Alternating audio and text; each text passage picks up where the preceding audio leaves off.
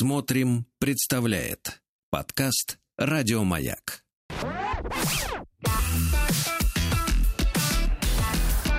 Сергей Стилавин и его друзья на маяке. Так, товарищи, доброе утро вам всем. Здравствуйте, Владик. Доброе утро, Да, Сигунец. Я смотрю, настроение-то у вас накануне, как говорится, юбилея мерзопакостное. Да, Да, почему? Хочется, почему? знаете, ну как... Прекра- Прекрасный трек. Нет, нет, формулируется, Весенний, формулируется так. Хочется рвать и метать. Да нет, шикарный Да. трек. Рейдж Понимаю. против машин, да. Понимаю, понимаю. Слушайте, э, продолжаю, вы знаете, получать э, в письма благодаря тому, что меня включили в рассылку, э, значит, и эзотерических курсов. Неплохо. Вот, да. Э, Знакомлю вас, друзья мои, исключительно за тем, чтобы вы понимали, э, чем занимаются ваши женщины, когда вы их не видите, когда вы оставляете, их без присмотра. Да. Заголовок следующий. Получите диплом государственного образца на стыке психологии и эзотерики. А? Прекрасно. Нормально? Прекрасно, Ну, конечно. давайте почитаем, как будут готовить. Да, сейчас. Вскроем этот нарыв. Запах уже, уже пошел. Профессия называется психолог будущего. Приемная нос. Народный омбудсмен Сергунец. Да. А, значит, э, обращаются ко мне как к, э, значит, как к тому человеку, которым получает рассылку. Здравствуйте. Многие удивляются, что часто ходят на тренинги, но у них в жизни ничего не меняется. Ну, как же ничего? Я бы сказал, э, много меняется. Семьи разрушаются после похода, да, потому что женщина, она же возрастает над собой. А мужик, он остается как бы вот на прежних позициях лузера, правильно? Так вот, почему не меняется ничего? Потому что общество, в котором мы сейчас живем, отличается от социума, где зародилась классическая психология и психоанализ. Интересно, где она зародилась. В, в позапрошлом веке, видимо. Минуточку, стар- старая психологическая парадигма Ну, точно. и тренеры вроде Дейла Карнеги, который учил заводить друзей, помните? Мгм, у которого не было Учили, учили всегда улыбаться, пользу, использовать лесть, чтобы завоевать себе место под солнцем. Принцип успешного поведения гласил, что нужно подстраиваться и быть удобными. Однако со временем стало ясно, что это не работает.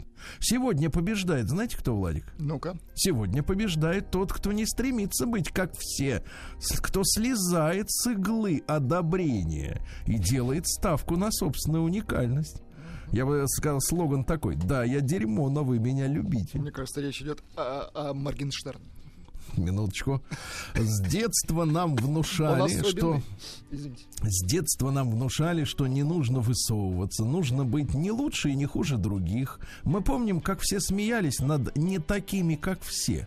Белые вороны сжимались и обрастали комплексами, и теперь, будучи взрослыми, они боятся быть уникальными, быть самими собой, так как помнят, что это вызывает неодобрение окружающих. Как раскрыть свои таланты и перестать бояться своих особенностей в обществе, воспитанном на устаревших стереотипах?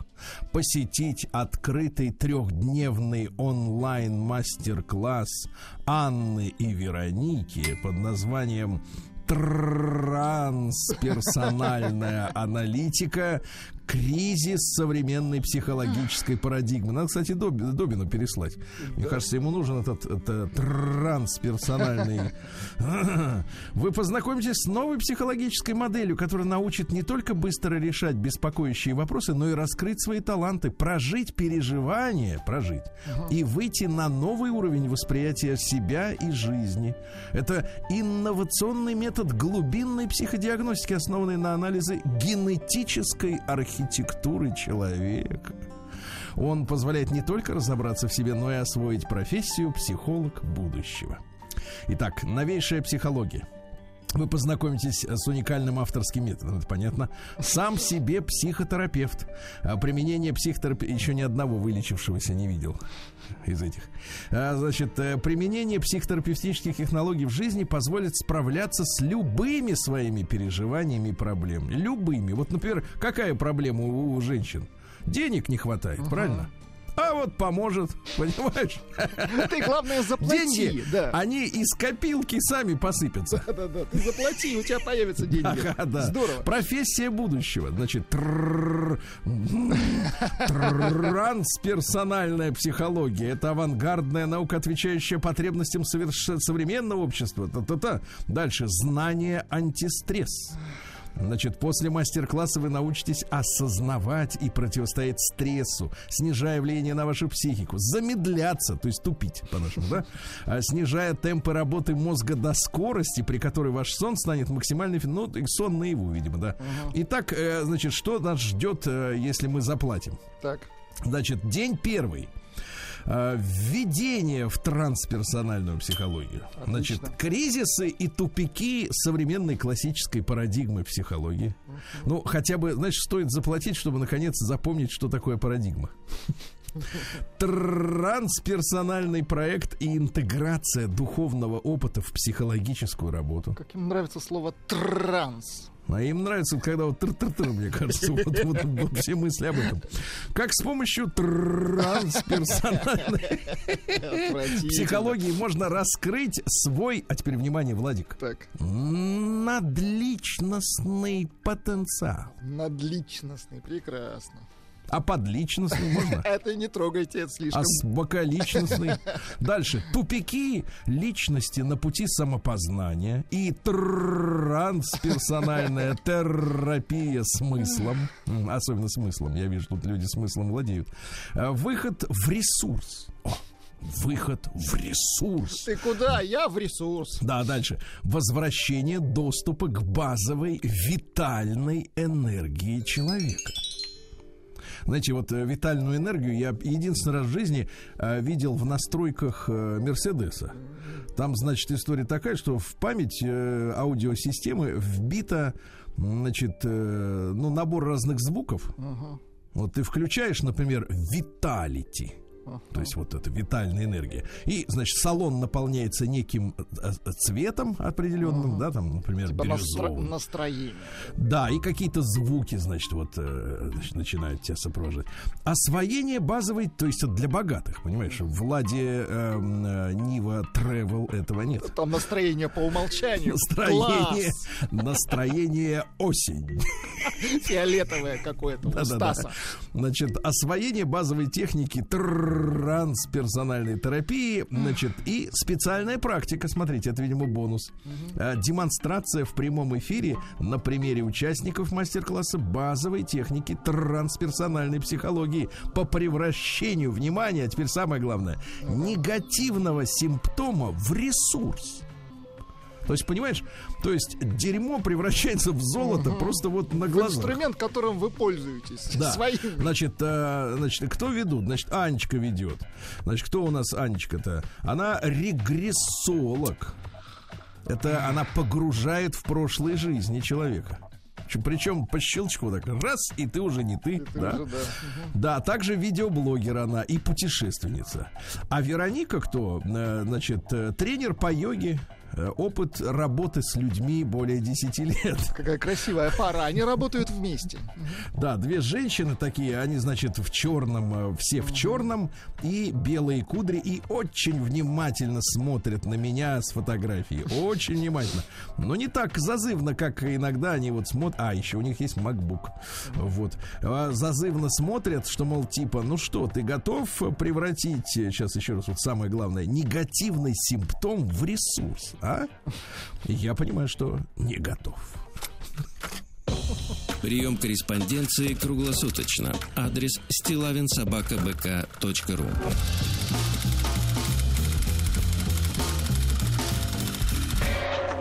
Фамилия Стилавин 2 Л.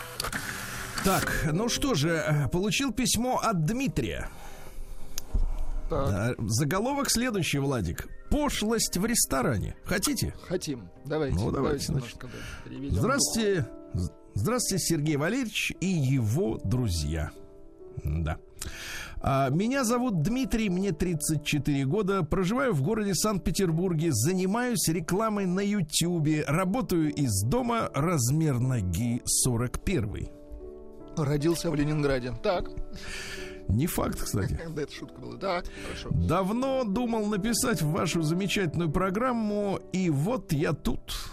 Here you are, как говорят наши партнеры. Вы и ваши коллеги каким-то магическим образом создали атмосферу доверия для мужчин. Да. Благодаря вашей команде многие мужчины начали чаще прислушиваться к себе. Набирать сейчас пойдет тема про то, что тр- трансферинг реальности. Набирать в себя транс-силы.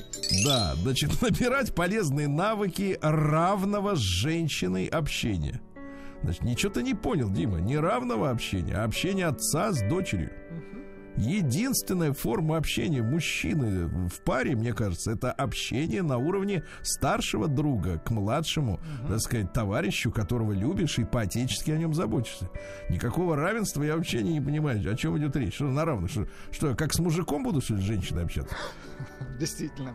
После 17 года. Конечно, нет. Да никакого 17-го, даже 1917-го, не важно. Благодаря вашей команде многие мужчины начали чаще прислушиваться к себе, набирать полезные навыки равного с женщиной общения, узнавать про всякие разные психологические приемчики. Вот сегодня узнали, да, опять. И ухищрения, ловко маневрируя полученными знаниями, не маневрируя знаниями, а между знаниями маневрируя, в около сексистской плоскости, при этом ее не переступая. Ваш, Сергей Валерьевич, голос обладает добрым успокаивающим эффектом. Это точно. Может, мне кассеты записывать? Да-да-да, и брать за это деньги, вот. Да, придает любой истории некую ламповость. Ей начинаешь верить. Э, историям, которые вы зачитываете и обсуждаете с Владулей и Анатолием 10 в час, э, начинаешь сопереживать. Часто слушаю вас с друзьями или сбрасываю ссылки на них своим друзьям, с которыми потом мы их обсуждаем. Это замечательно. Хотелось бы с вами поделиться историей, которая потрясла меня до глубины души, в хорошем смысле слова, и назвал я ее «Пошлость в ресторане». Очень любопытно. Давайте. Одним солнечным зимним днем, около двух с половиной лет тому назад, а вот тут сразу говоришь ему «врешь», потому что два с половиной года назад была осень. Правильно? Давайте. Осень Мы же- была. Конечно. Конечно, осень. Врет уже, зараза. Я пребывал в отличном настроении и расположении духа, а мы ведь знаем, что солнце в Питере это уже праздник. Это находка. Предыдущим, да. Предыдущим вечером в приложении Kinder я познакомился с очень забавной и интересной барышней. Фрилансером. Ну, фрилансер это значит, есть деньги, пью просекко, нет, сижу на воде. Ну, типа время от времени. Ага, time after time, как Точно. говорят партнеры. 30 лет. Шатенка. Рост 170. Размер ноги 37. Я подскажу вам, Владик, это значит миниатюрная. Губки сделанные, но сделаны очень даже секси. Погодите, эта музыка не подходит нам. Нам надо музыка для губ. Хорошо. Есть у вас что-нибудь выдувающееся? Нет, выдувающийся это у нас только Лаура. Вот. Итак, Шатенко. Но это поправимо. Рост 170 сантиметров, размер ноги 37. Маленькая, аккуратная. Губки сделанные, но сделанные очень даже секси. Я бы даже на французский манер, да? Характер нордический. Встретиться договорились в 15 часов на месте. Но было одно но. Перед тем, как сказать друг другу приветственные слова, мы...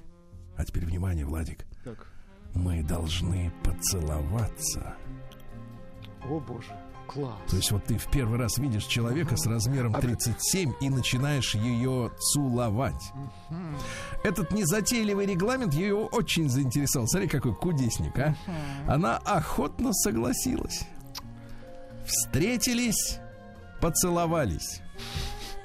Точка. Какая грязь. а? Классическая советская литература. Он же видит человека в первый раз, а? Вернее, нет, ну живьем в первый раз. Целует в первый раз. Да. Теперь вот так первый. надо с людьми. Да я ж тебя в первый раз целую. Так. Начали болтать. Ну, когда языки расцепились, Я тебе такой... Я тебе вот что скажу. я тебе вот что скажу. Она оказалась, внимание, замужем. Это отвратительно. Громче музыку, Владик, пусть она утрет наши слезы. И ты утрис, Дима. Давайте чуть-чуть музыки, чуть-чуть. Давайте. Не, не, не жалейте. Нет, на она слишком какая-то светлая. Нам нужна Ну, хорошо, грустная, давайте помрачнее. отвратительная история. Так, А, так, так. как оказалось, после глубокого поцелуя она замужем. Вот. Длинная дорога в дюнах. Поцеловались, пока я целовал, то нащупал ногу 37 размера. Нога была хорошая,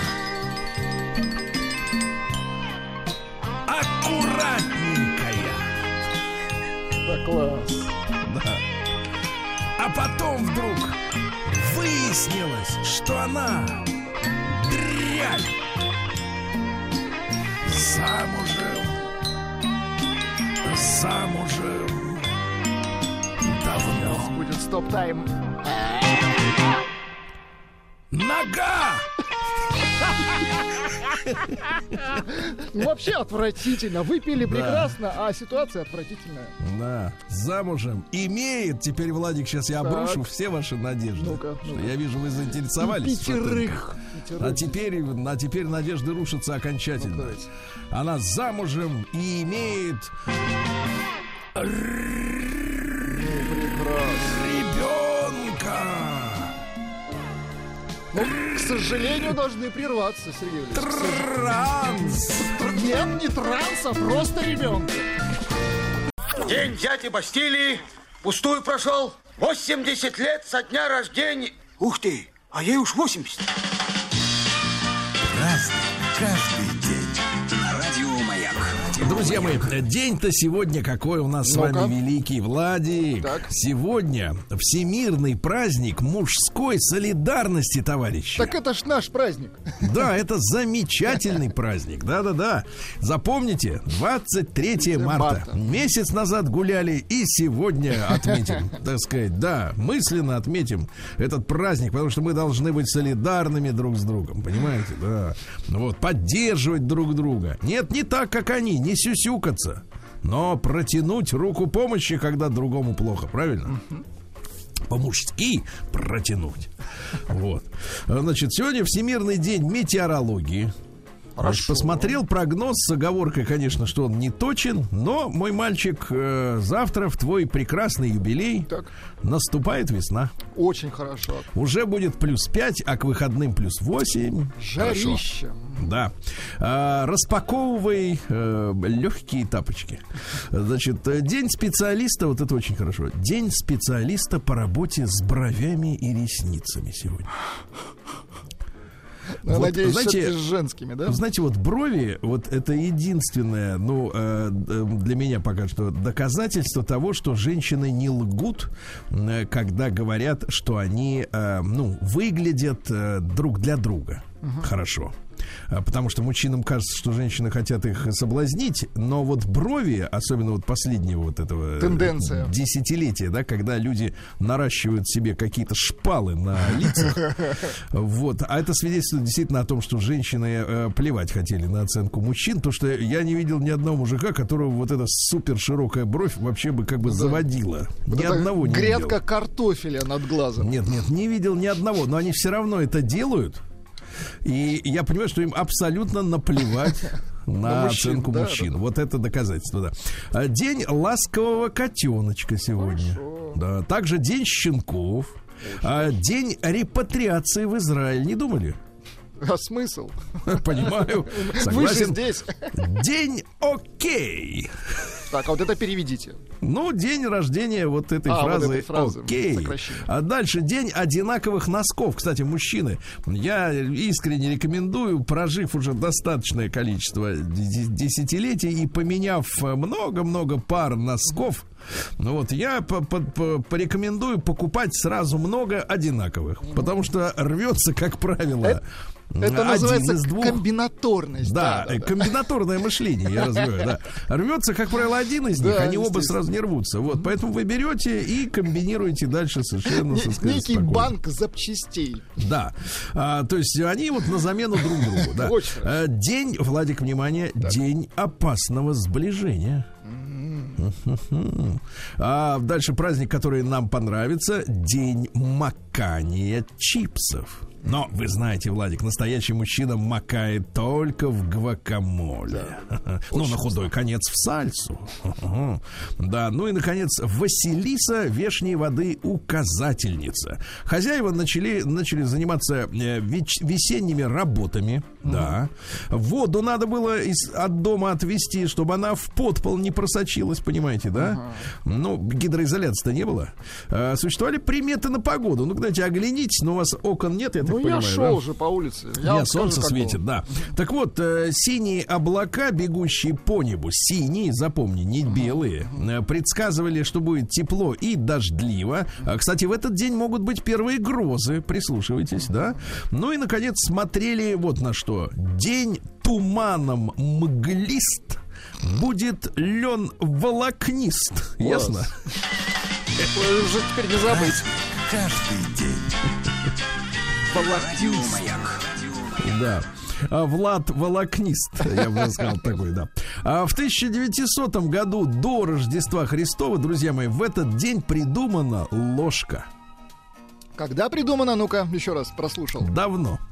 Но в этот день. Хорошо. Ложка, понимаете? То есть вот до 4000 лет назад, получается, в этот день. Да, Деревянная, естественно. Это не факт.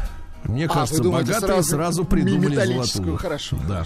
А, в 1743-м, давайте-ка послушаем музычку прекрасную. Ну-ка. В Лондоне была, была впервые исполнена оратория э, Жоржа Генделя «Мессия». Дайте нам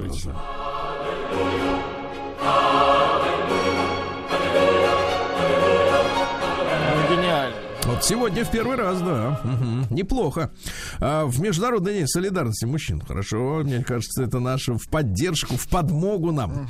А сегодня в 1749-м Пьер Симон Лаплас родился. Это французский астроном, математик. э, Доказал устойчивость Солнечной системы. Но его никто не спрашивал. Он, Но он доказал все равно. да. Он говорил, что благодаря движению планет в одну сторону, ты знаешь прикол, они же все в одну сторону крутятся. Ну, вот так все устроено, да. Да, и в одной плоскости фактически. Я вчера, кстати, узнал, почему в одной. Вел вчера программу «Все сразу» вечером. Так. Так, и там мне товарищ Рассказали. из, из Академии наук Перескажите, сказал. перескажите, Говорит, почему. что мы все из одного диска вышли, все планеты. Плоского. Да. Вот, все-таки плоский диск. Видите, плоская Земля, помните, было Да, это да, вот да, утверждение популярное. Все-таки не на пустом месте это, да, все. На пуст... Не на пустом. Вселенная плоская, точно. Да, да, ну Не то есть, Земля. да. И все плоское. Да, значит, так вот, э, ну, короче, неважно. А В 1763-м Федор Васильевич Растопчин, это наш генерал-адъютант э, из дворян, естественно, человек большого ума, редкого остроумия. Вот, э, при Екатерине II не занимал видного поста, но быстренько, так сказать, втерся в доверие Павлу Первому, да, запутался в интригах, э, значит, э, по- попал в опалу, ну, а весной 1812 года э, пригодился, и его назначили главнокомандующим по Москве, Э, ну, ему приписывают под- поджог столицы, чтобы Наполеон, как бы, так сказать, харчеваться Ради сохранения, конечно, страны. В 1894-м Джо, Джожа Пирсон, такое имя Джожа, придумал заклепочную машинку. Чтобы Молодец. одно к другому приклепывать, понимаете, да, не молотком. Чтоб не рвалось, понимаете. Да, вот именно. А, Сегодня в 1841 в Лондоне Ричард Бирд, Бирд, видимо, борода, открыл первое в Европе фотоателье. Да. Но американцы, кстати, опередили. Они годом раньше это сделали. А в 1858-м Элизер Гарднер придумал троллейбус. Но придумал это одно, а, так сказать, сделал уже совершенно другая история. А В 1876-м русский инженер Павел Яблочков запатентовал электрическую лампочку. Значит, мировая печать, особенно французская, английская, немецкая, пестрела следующими заголовками. Нет, не Россия отравила Скрипалей, а следующие заголовки были. Так. Вы должны видеть и свечу Яблочкова, изобретение русского отставного военного инженера Яблочкова, новая эра в технике. Свет приходит к нам с севера из России. Россия родина электричества, ясно? Никакого Эдисона, понимаешь ли вам? Да, Россия, еще раз, Очень родина хорошо, очень, электричества. очень Напомню, так хорошо. что можем, товарищи, совершенно спокойно Никакого гордиться. Теслы, да-да-да. Не, так сказать, не посконно, как говорится, а вот по полной программе. Так что вот у меня сегодня горит лампочка, диодная, правда, но тем не менее, да.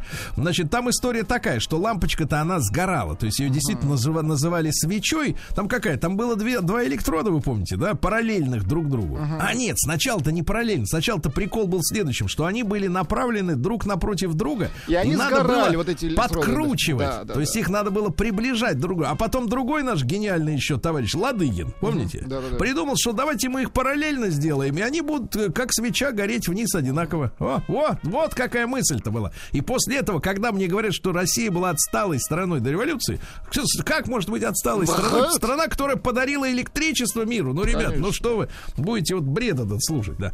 В 1885-м Чарльз Дэниелс, это американский спортсмен родился, который был лучшим пловцом начала м, 20 века. Он придумал современный стиль плавания кроль. Вот э, как это кролем, Владик? Не знаю, я вот... Ну вы же у нас пловец. Я по собачьей плаваю. Не-не, кроль это когда вот так кунаться надо, да? Наверное. Я... Бах туда, бах туда, и уже приплыл. Есть у нас знакомый один моноласт, вот он знает, Вот, как да, кролик. да, да, есть. Он все, все жену свою, это самое, того этого. Шифером кроет. Кроет шифером. В 1887 году Феликс Феликс Юсупов родился. Ну, человек, у которого было все. Фамилия даже Эльстон. Понимаете, у него? Эльстон. Денег было настолько завались, что, Что ему принципе, было скучно. да ему было скучно, пошел убивать Распутина. Перед этим, как вы понимаете, товарищ ходил в женском платье в благородные собрания. А ведь вот отбери вовремя у него деньги, может, и хороший человек бы получился, а? Да, вот. И, значит, э, история такая, смотрите, а, значит, он же до сих пор пропечатался-то в истории, не только Распутиным. Так вот, в 20-е годы супруги Юсуповы, ну, он там на королевской, так сказать, женщине, э, вот, э, женился, царских кровей, да, Ирине. Э, Вот, э, значит, они открыли модный дом Ирфе. Под названием Ирфе, да. А, Вот, но стабильности от этого не было, и семейный бюджет удалось пополнить за счет выигранного иска против голливудской студии MGM. И сейчас она существует. Они выиграли 25 тысяч фунтов стерлингов, но в 20-е годы, наверное, это было действительно, ну, в сегодняшнем варианте, наверное, полмиллиона где-нибудь. Ну, так примерно. А, короче, MGM в 32 году выпустила фильм под названием «Распутин и императрица», где утверждалось, что жена князя Юсупова Ирина была любовницей Распутина. Какая А. Юсупов доказал в суде, что подобные инсинуации гнусная клевета. И именно после этого инцидента в Голливуде было принято в начале фильмов писать уведомление о том, что все события, которые на экране, это чушь. Ну и наши подключились, да, говорят, э, снимают, например, фильм биографический про Цоя. И говорят, это я так вижу, это вот так вот. Мгм. Класс. Значит, цитаты из товарища Рас- этого э, Юсупова. Юсупова. Да, да, да. А, Часто говорили, что я не люблю женщин. Неправда. Люблю, когда есть за что. О, в этом мы с ним солидарны. А иные значили для меня очень много, не говоря уж о подруге, составившей мое счастье. Но, должен признаться, знакомые дамы редко соответствовали моему идеалу. Чаще очаровывали и разочаровывали. По-моему, мужчины честней и бескорыстней женщин. А? Вам пишет э, пловец-профессионал. Кроль это попеременно руками, а двумя одновременно брас или баттерфляй. Попеременно руками, правильно? Это кроль. Спасибо. Да, все понятно. В 1893-м... А, и надо голову э, крутить туда-сюда, да? кунать голову надо. Дышишь в ту сторону, куда, Дышишь где через руки нет. раз. Да. Э, Седрик Гиббонс родился в 1893-м. Один из 36 учредителей Американской академии киноискусств. Ну, понимаете, тема спекулятивная. Награждают по непонятному принципу, честно говоря, кого ну, и как. мутно, согласен. Вот, э, он придумал самого, саму эту награду «Оскар» и сам ее получил 11 раз. Ну как, ну в какие рамки это идет? Ну, На в рамки Голливуда, да. А в 1900 году один из любимчиков нашего доктора Добина, Эрих Фром, родился. Понятно, из Германии. Потом уехал, естественно, в Америку. А Вот мама его в девичестве была Краузе. Вот. А, Но не Эрих Краузе. а просто краузе. Да, вот потому что женщина была, естественно, да. Вот э, Фром считал, что неврозы, ну, у женщин, вот невроз, например, да, это симптом морального поражения человека в его жизнедеятельности, в том числе в борьбе за свободу. То есть э, он что-то у него не получается, понимаешь, а э, желания-то большие, да? Ну, конечно, человек начинает А не психовать. получается. А в Психовать. итоге невроз, все его колотит, трясет, да. Ну вот, так значит, цитаты из товарища Фрома, давайте. Мы есть то, что о себе внушили сами, и то, что о нас нам внушили другие. Так? Или для человека все важно, за исключением его собственной жизни и искусства жить. Он существует для чего угодно, но только не для самого себя. Ясно? Очень хорошо сказал. День дяди Бастилии пустую прошел. 80 лет со дня рождения. Ух ты, а ей уж 80. Разный, каждый. Что ж, товарищи, в этот день, 23 марта в 1908 году родился Архип Михайлович Люлька. Это наш академик, замечательный конструктор авиадвигателей. Э, Ряд э, моторов для самолетов и Сухого, и Ильюшина, и Туполева были сделаны. Вот великий Умница. человек. Да. Спадницкий ему поклон. В 1909 году Леонид Ар- Александрович Антонов, это режиссер научно-популярного кино с сельхозуклоном. Понимаете, да? Ну вот, создал киножурнал «Новости сельского хозяйства». В 1952 году дали ему э, сталинскую премию. Вот. э, И он относился с особой э, любовью к пчелам. Снял о них несколько фильмов. Первый фильм назывался «Пчелы в борьбе за урожай». Это наши пчелы, это наши помощники, ясно? здорово. Вот поэтому они нам нужны. Ну, а Кира Курасава в 2010 году классика японского кино и «Семь самураев», «Дарсу Зала», ну и так далее, да? Достоевского, кстати, тоже экранизировал, ага. Вот. А В 12 году Вернер фон Браун, немецкий ракетчик, который отправился э, делать Америке космическую программу. Помните, да? Они его подтянули, да. Да, и все эти истории про американские, все украдено у немцев. Все вывезено. Да, в 18 году германские пушки начали стрелять Париж, э, а, по Парижу из гигантской пушки, да, пушки, названной Большая Берта. Значит, калибр, представьте себе, 42 сантиметра, почти полметра. Ну Вот. А ствол длиной 34 метра. Больше троллейбуса. Вот. И могла отправить снаряд весом 120 килограмм, ну, как вы, например, да, на 130 километров. Как Э, полтора но- меня. Так. Но проблема в том, что, м, значит, стреляла не точно. Не точно. А, Не точно, да. Сегодня в 22 году Вернер Ланг, это немецкий ав- автоконструктор, родился, который создал в Германской Демократической Республике прекрасный пластмассовый автомобиль Трабант. Ну вот, э, Помним, вообще помним, хит продаж не гниет, не ржавеет, э, так сказать, никуда, да. Вот, э, сегодня в 49 году Рик Аказик родился, гитарист-композитор группы Тачки. Есть у нас? Ну, не очень, да? Ну, не очень как-то, да. А В 53 году Чакахан родилась, американская певица. Вообще ее зовут Кэрол. Да. Неплохая, да. Ну, понятно, понятно. Сегодня в 56 году провозглашена первая на земле Исламская республика. Это Пакистан. Значит, э, поднял вопрос о национальных блюдах. Во-первых, есть блюдо попадам. Так, попадам. попадам куда? А Попадам, попадам, это тонкая лепешка из чечевичной муки, замечательная, да. А есть, например, блюдо самоса, не путать с африканским диктатором. Значит, это треугольная, значит, булочка такая с корочкой, а внутри зеленый чили. Мелко нарезанный картофель, можно мясом набить, если М, есть. вкусненько. Очень хорошо. В 60-м году Василий Герардович Шумов родился, лидер группы Вася «Центр». Шумов, ну давайте его. Ну, конечно. Пушкин, Евтушенко. Так, достаточно, достаточно, это, это святые имена для нас. Да, да, да, да, да, да. А вот в 65 году космонавт Джо Янг первым из землян съел во внеземном пространстве говяжий сэндвич. Вот и вся цена их героизму. Да, съел сэндвич, попал в историю. Ага, герой. В 68 году Деймон Албарн родился, лидер группы Размыто. Размыто? Блю. Блюх. Говорите. Вот оно. Да, в 73 году сегодня Йоко Они дали американское гражданство. Говорит, «Э, давай, ладно, все, будешь это нашим королем. была, конечно, да. в 82 году во время визита в Узбекистан по случаю вручения этой республики, Советской республики, напомню, ордена Ленина, э, Леонид Ильич Брежнев посетил в Ташкенте авиационный завод. И вы представляете, произошла трагедия. Люди взобрались, авиазавод, это же огромные цеха высокие. Кра- крыша наверху, а по стенам стоят такие эти, ну, мостки, да, как строительные леса. И люди туда залезли, начали смотреть на Леонида Ильича и попадали, Ну, представляешь? слишком много э, влезло. Ай-яй-яй-яй. Вот, в 83 году подлец Рональд Рейган э, рассказал по телевизору о том, что Америка готовит СОИ, то есть программу Звездных войн или стратегическая оборонная инициатива. Они начали распространять, ну, реально голливудские фантазии.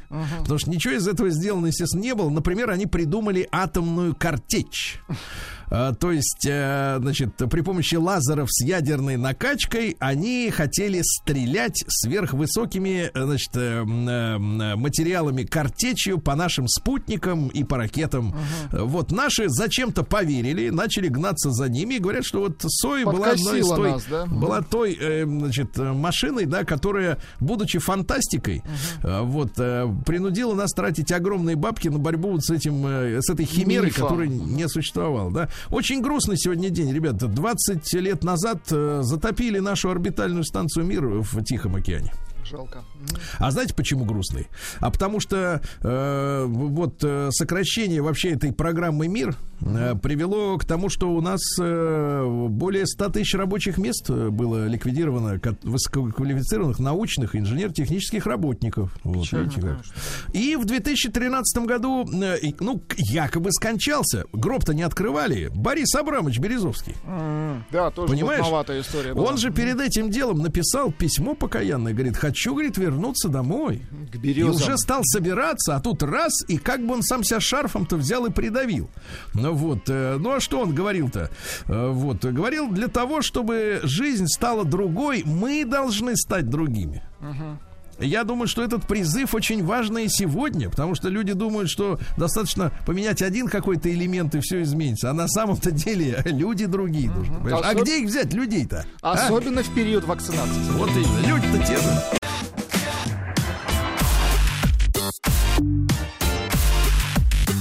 Сергей Стилавин и его друзья на маяке. Ну что же, граждане дорогие, наконец-то в Москву вроде как приходит э, весна, завтра обещают плюс 5. Очень хорошо. Но я бы сказал так, не верь, проверь, правильно? Проверь, да. А в Омске сегодня, а в Омске сегодня, ребятушки, минус один, да, минус один. Пока около нуля.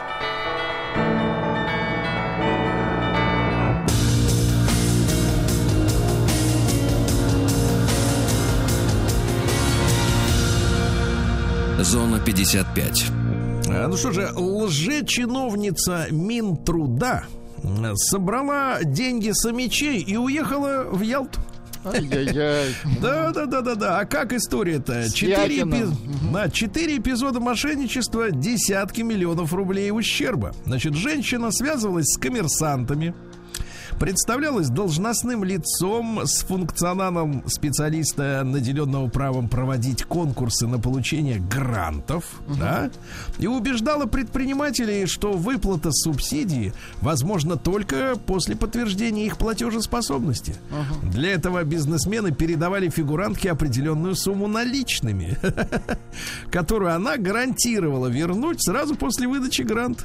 Женщина подлец. И уехала, да, уехала в Ялту, да. А по подвалу Омского драматического театра будут водить спектакли экскурсии. По подвалу. Хорошо. Очень хорошо. Пусть и подвал работает, правильно, да. А, а наверху будет другое представление. Другой подвал наверху. Друг другу не мешают, да. А Супруг омской фотомодели осужден за похищение кузбасского контрагента своей фирмы. Значит, фотомодель по имени Оксана, вы знаете, тщетно пытался искать э, на сайтах, Оксана. э, на сайтах модельных агентств. Ну, в общем, видимо, самопровозглашенная фотомодель, скажем так, да. Ну, просто знает, как управиться с тональным кремом.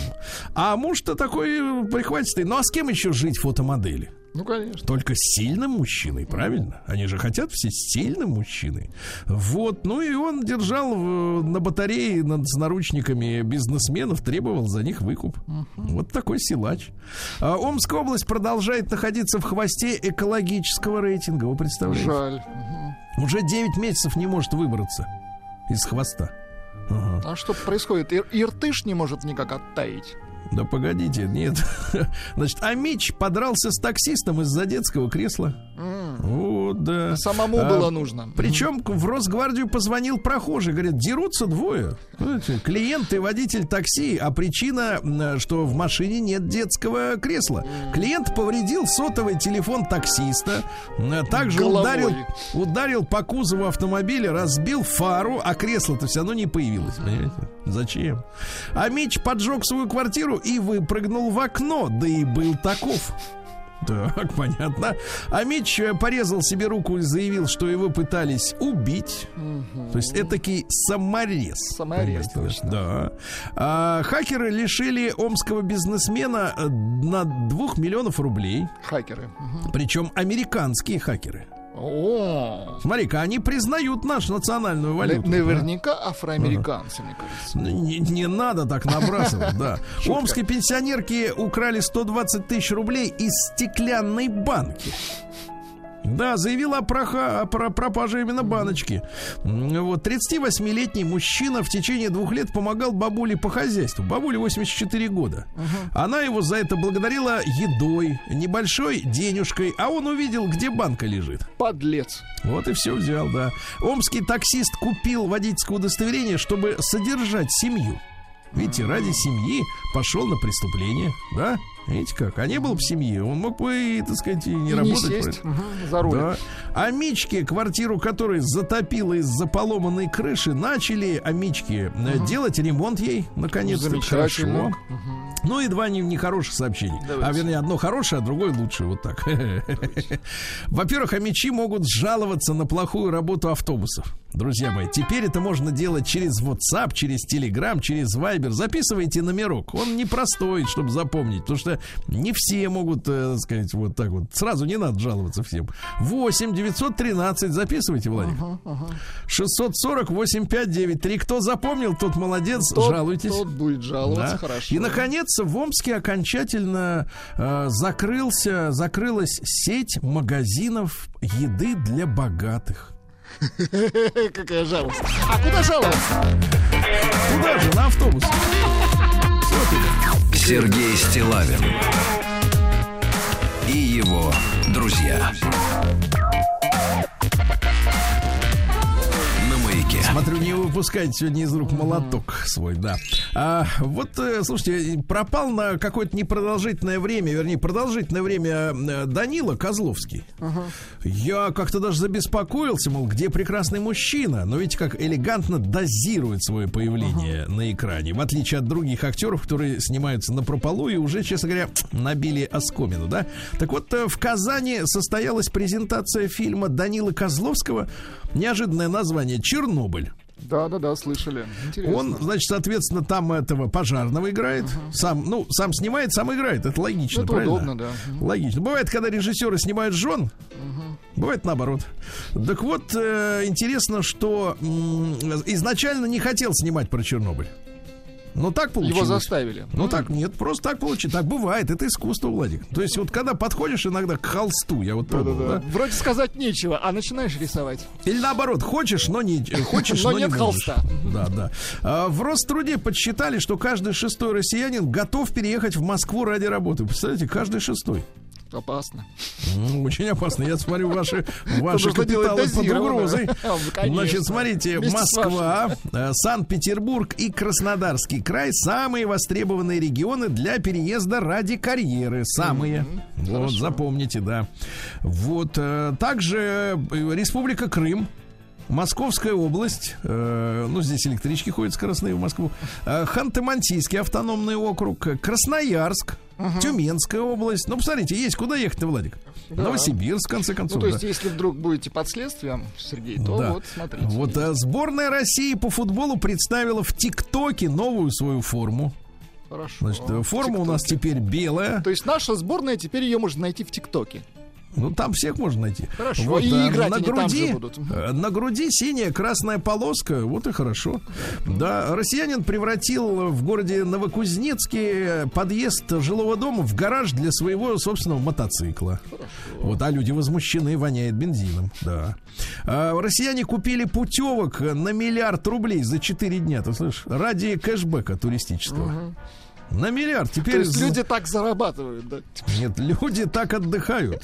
Хорошо. Индийские кандидаты в космонавты прошли подготовку в России, в звездном городке. А Индия отправит вместе с космонавтом текст Бхагавадгиты, но это не последний текст. И. Дальше. Так, да, хорошо. красноярец э, Николай Коклимов э, подтянулся 4000 раз и побил, мир- побил мировой рекорд. Упал на 4 землю. я вам скажу так, 4098 раз. Слушайте, тут сил нужно только, чтобы посчитать такое количество. Вот именно. Ручку поднять Можно столько раз. выдохнуться. Да, так вот он побил рекорд предыдущего победителя по имени из Чехии Яна Кариеса. Вот.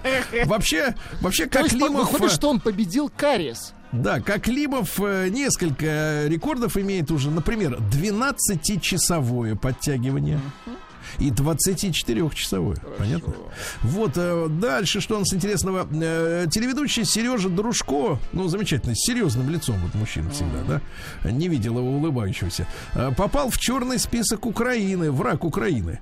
Э, кроме того, там находятся Никита Сергеевич, э, Карен Шахназаров, Павел Лунгин, Александр Розенбаум, Лев Лещенко, Вот они скульптор все не Зураб, улыбаются, да? Зараб Церетели, да, да. Нет, Никита попадают. Сергеевич улыбается. А, Значит, э, Клабхаус в России пользуется, ну, стал, в общем-то, гендерно-женской сетью. Представляете? Понимаем. Аудитория такая, э, значит, э, мужчин э, 33%, женщин 67%. То есть это такой вот рай женский, да? Рай женский, потому что женщины любят поговорить вот при помощи языка. Да. Ну и, наконец, э, российским детям захотели разрешить отдых за пределами родного региона. Большое спасибо. Очень. Пусть тоже едут все. Туда. Наука и жизнь. А В Китае создали универсальные наногенераторы для сбора энергии. Так вот, ток появляется при, при любом типе движения. Даже вот переливаешь, например, воду из сосуда в сосуд. Уже ток. Представляете? Класс. Да. Потом можно при ходьбе заряжать. Идешь и работаешь. Понимаешь, Я так представляю, как людей, э, люди такая, так, электророта ходят целый день, вырабатывают электроэнергию, например. Или, например, в тюрьме, да? В тюрьме очень хорошо. да, да, да. Обвесить их генераторами и пусть ходят. Понимаешь, и свет горит, И, да? и- и звонить им меньше времени останется. Да-да-да. Обманывать. Звонить, деньги вытаскивать, да. Ну и можно и от энергии морских волн получать много энергии, представляете? Здорово. А в лондонском аквариуме обнаружили креветок неизвестных ранее науки. Слушай, а как это, как может быть в аквариуме обнаружили неизвестных ранее? Вот что вы. Они причем беременные самки носят мешок с ярко-зелеными яйцами. Представляешь? Мешок. По ним и узнали. Ну вот, э, найден древнейший... яйцам, извините. Так. Да, найден э, по зеленым. Найден древнейший предок китообразных. Это олень размером с лисонику. Ничего себе, Маленький олень такой. стал китом, так, то есть так разъелся в воде, Да, да? да, под столом ходил раньше. А в израильской пещере нашли самую старую в мире корзинку. 6 тысяч лет ей. Рядом Хорошо. скелет мальчика. И овощи свежие. Да. А сингапурские биологи, помните, я вам читал, что исследователи при помощи тока разговаривают с растениями. Подробности. Да, да, да. Это сингапурские биологи. Они разговаривали с мухоловкой. Оказывается, вообще растения все подают импульсы, но их очень сложно распознать из-за слабой э, силы вот Слабых токов, да? понятно. Да, но они все разговаривают, и с ними можно общаться, так что, друзья мои, и кактус в квартире, и алоэ, который вы капаете себе в нос, тоже говорит вам э, о чем-то. Вот. Ну что еще? Европейцы испытают пассажирский лайнер, который летает на стопроцентном биотопливе. Хотят посмотреть, насколько выбросы более экологичны, чем обычный керосин, да? На Ну и, наконец, давайте пару сообщений главных. Во-первых, бывший директор национальной разведки США э, раскрыл доказательства существования НЛО. Больше всего ученых занимает э, следующая история. Вот вы когда-нибудь над вами пролетал сверхзвуковой самолет военный? Конечно. Он, постоянно. когда преодолевает э, сверхзвуковой барьер, образуется в, воздухе такое кольцо из дыма, да, видели? И удар такой, Да, да, звуковой, он- да-да-да. Да, да, звуковой удар. Как выстрел. А НЛО может без удара летать, представляешь, сверхзвуком. Да. Жаль. И, наконец-то, в России решили изучить геном новорожденных. Мне кажется, мы все-таки должны вернуться к теме, чтобы вот брать э, ДНК сразу же в роддоме и посмотреть, а кто у нас папочка? а? Точно. Вот так, да. Кто у нас папочка? Новости капитализма. Так, ну что же, что нам капитализм говорит, товарищи? А вот что. э, э, сенсация. Мужья стриптижо- стриптизерши, извините, рассказали об отношении к работе своих жен. Мнение Так. следующее. Занятия не одобряем, но деньги помогают платить за жилье. Ну, хорошо. Вот так, да. А подростки пытались угнать э, локомотив во Франции, чтобы вернуться с вечеринки домой. На Хулиганы. паровозе. На паровозе, да-да-да. Бездомный пробрался в особняк Джонни Деппа. Представляете, мужчину сначала заметили соседи, прогнали, он перелез через забор, залез к Джонни Деппу, э, помылся у Джонни О, Деппа. так он еще и перверт. Так. Помылся, залез в бар, сделал себе напиток, тут и приехали полицейские. Да. Тепленького взяли. Да, а в моду и чистого. Я чист, сказал он. И хлопнул еще одну. Да, а, популярный бренд Эрме. Вы говорите Эрме? Эрме постоянно говорю. Да. а, вводит в моду кожу из грибов. Вы представляете? Фу. Да-да-да, то есть они борются с этими, с кожами из кожи. Сначала была эко-кожа, но она не совсем как бы Она приятствена, не так да? воняла. Да, теперь Эрме сделал сумку из грибной кожи. На ощупь все то же самое. Вообще патент на создание этой ткани был сделан больше 70 лет назад, да? Вот, но теперь вот к нему вернулись. Грибосумка. А, В Лондоне, да, в, в Лондоне владелец незаконно снес столетний паб. Ну Вот, его заставили восстановить по кирпичку. Представляешь? Собирал, да. Как Дрезден после войны собирали по кирпичку. А, Запрыгнувший в лодку рыбаков морской лев съел всю рыбу и уплыл дальше. Молодец. Да. А брошенный родителями пи- птенец Эму, это страус, а, подружился с козлятками. Вот, так хорошо. мило. Хорошо. Ну и пару сообщений. В Австралии тысячи людей покидают дома из-за сильнейшего наводнения, к сожалению, да? Вот, а канадца, помните, бедолага-то, отец 16-летней школьницы, которая решила э, стать мужиком. Да. Все-таки посадили в тюрьму за то, что он назвал ее Ши, она. Ай-яй-яй. Вот уроды. Ну и, наконец, пару сообщений. Украинец поймал на спиннинг ребенка в реке. И спас ему жизнь. себе. Очень хорошо. Молодец. Ну и, наконец, давайте так. Житель Таиланда думал, что купил в интернет-магазине iPhone, но ему привезли стол в виде айфона. Э, В цвете розовое золото, динамик, кнопка, все как у людей, но большого размера. А, кстати, вы видели надгробие в форме айфона? К сожалению, видел. Видели, да. Ну и, наконец, хорошая, давайте, новость. В Токио, в Японии, открылся первый магазин с российскими товарами. Называется он «Красная площадь». Да? Мгм, класс. Что продается в магазине, не сообщается. Да ну просто. Какая водка? Откуда? С Красной площади. Самим нужно? Россия криминальная. Ну что же, в Бурятии негодяи украли два года назад э, из музея национального, так сказать, женский головной убор в виде кокошника, Так. украшенный разными камнями и монетками за 2,5 миллиона рублей. Нашли под лицо. Хорошо. Да. В Петербурге подростки уроды, э, значит, и так невысокого мнения о них, так они еще и гады, погасили снегом вечный огонь. Ну что за уроды, а? Вот в каких семьях-то они растут, я не понимаю, эти люди, вот в каких, вот что за семьи, в которых, в принципе, вот эти вещи элементарные, да? Ну, элементарные даже с точки зрения собственной безопасности, вот кажется, как нет да? семей. Что за семьи, я не понимаю. Дальше. Мошенники стали звонить уже от имени Следственного комитета России. Да, да, да. Чуть ли не Бастрыкиным Они представляются. уже приобретают актерские навыки. Не, не- это- берут выше. Мне Да, кажется, да, не да, да. взорваться бы, да, ребята? Вот, аккуратней. Значит, дальше. В Калуге бабушка с сыном организовали наркопритон. Можно было приходить как со своим зельем, так и купить наркотики на месте. Видите как?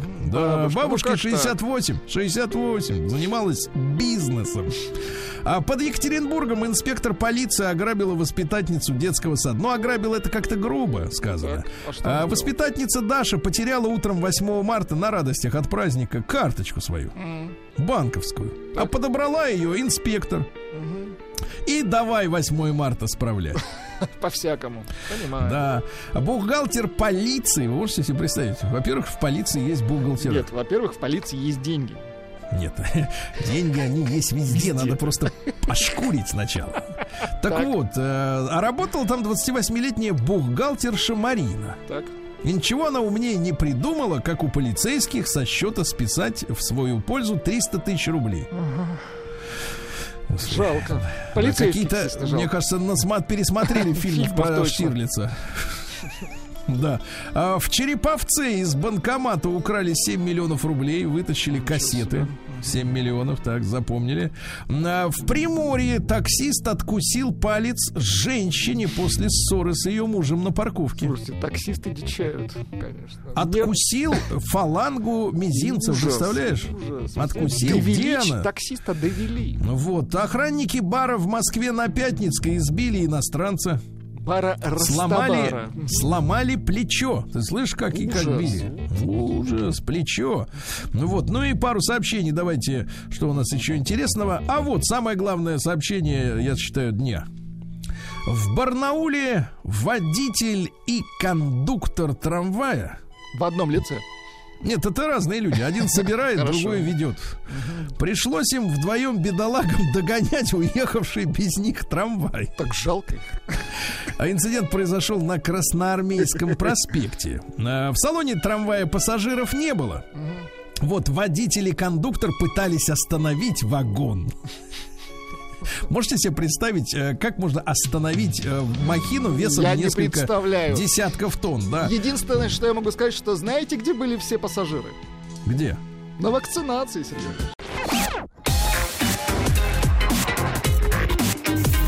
Сергей Стилавин и его друзья. На маяке. Друзья мои, э, доброе утро вам, всем доброго дня.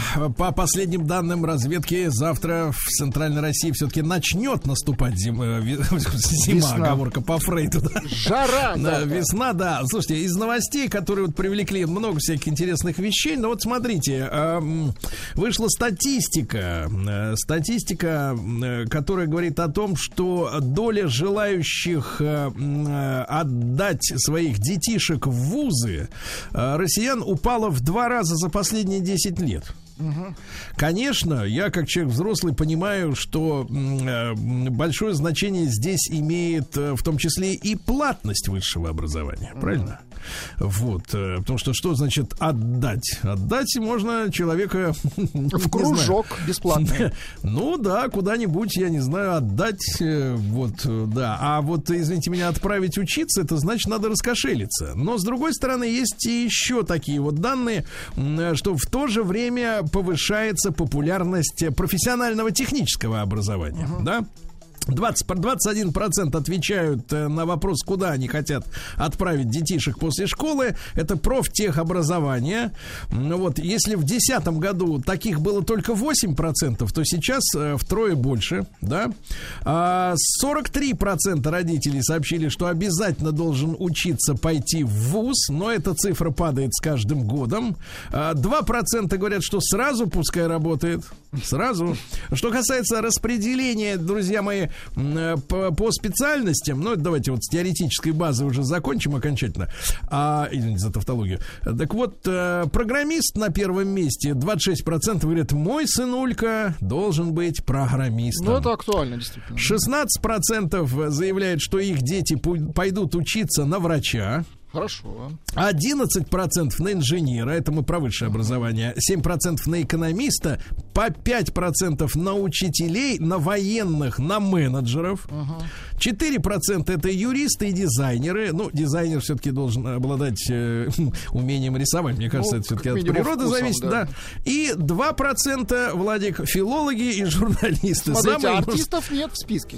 а артистов нет, согласен, согла- Это очень хорошо, потому что у нас их и так уже, Много. как говорится, ешь их, понимаешь ли, вдоль и поперек, да. А, ребятушки, давайте, значит, смотрите, короткий, э, короткий опрос относительно вашего э, подрастающего ребеночка, да, ну, неважно, сколько ему там, 3 года, 10 или уже 17 в этом году исполняется. Давайте, единичка при помощи э, в Телеграма, да, Телеграма, на наш да. телеграм-портал плюс 7967 103 5533 вашему ребеночку точно требуется высшее образование. Давайте посмотрим просто, как в нашей аудитории, да, единичка требуется, двойка нет, двойка нет. Слушайте, ну и вот какую вводную часть для нашего разговора я хочу сейчас сделать. А, Вы знаете, да, что у нас в эфире периодически появляются гости, которые, ну, кто-то футуролог, кто-то из рынка труда, Эксперт. ну, в общем, ну, в общем, некие эксперты, хотя они все наши с вами ровесники, и мне кажется, что будущее для них так же скрыто, как и э, для нас. Вот, но они э, умные фразы выдают, что, мол, в будущем надо будет учиться постоянно. Э, Надо быть готовым к тому, что профессия изменится до неузнаваемости, да? Да-да-да. И т.д. и т.п. В общем, вот эту вот бодягу наводит какую-то теоретическую, но, но вот так в глаза ему смотришь, даже я вот... Но вы последнее бани время не видите глаз. Последнее из время. бани смотрю ему в глаза, да, и понимаю, что ведь не знает он вот будущего. Вот он не понимает, сам честно, что там будет дальше и как.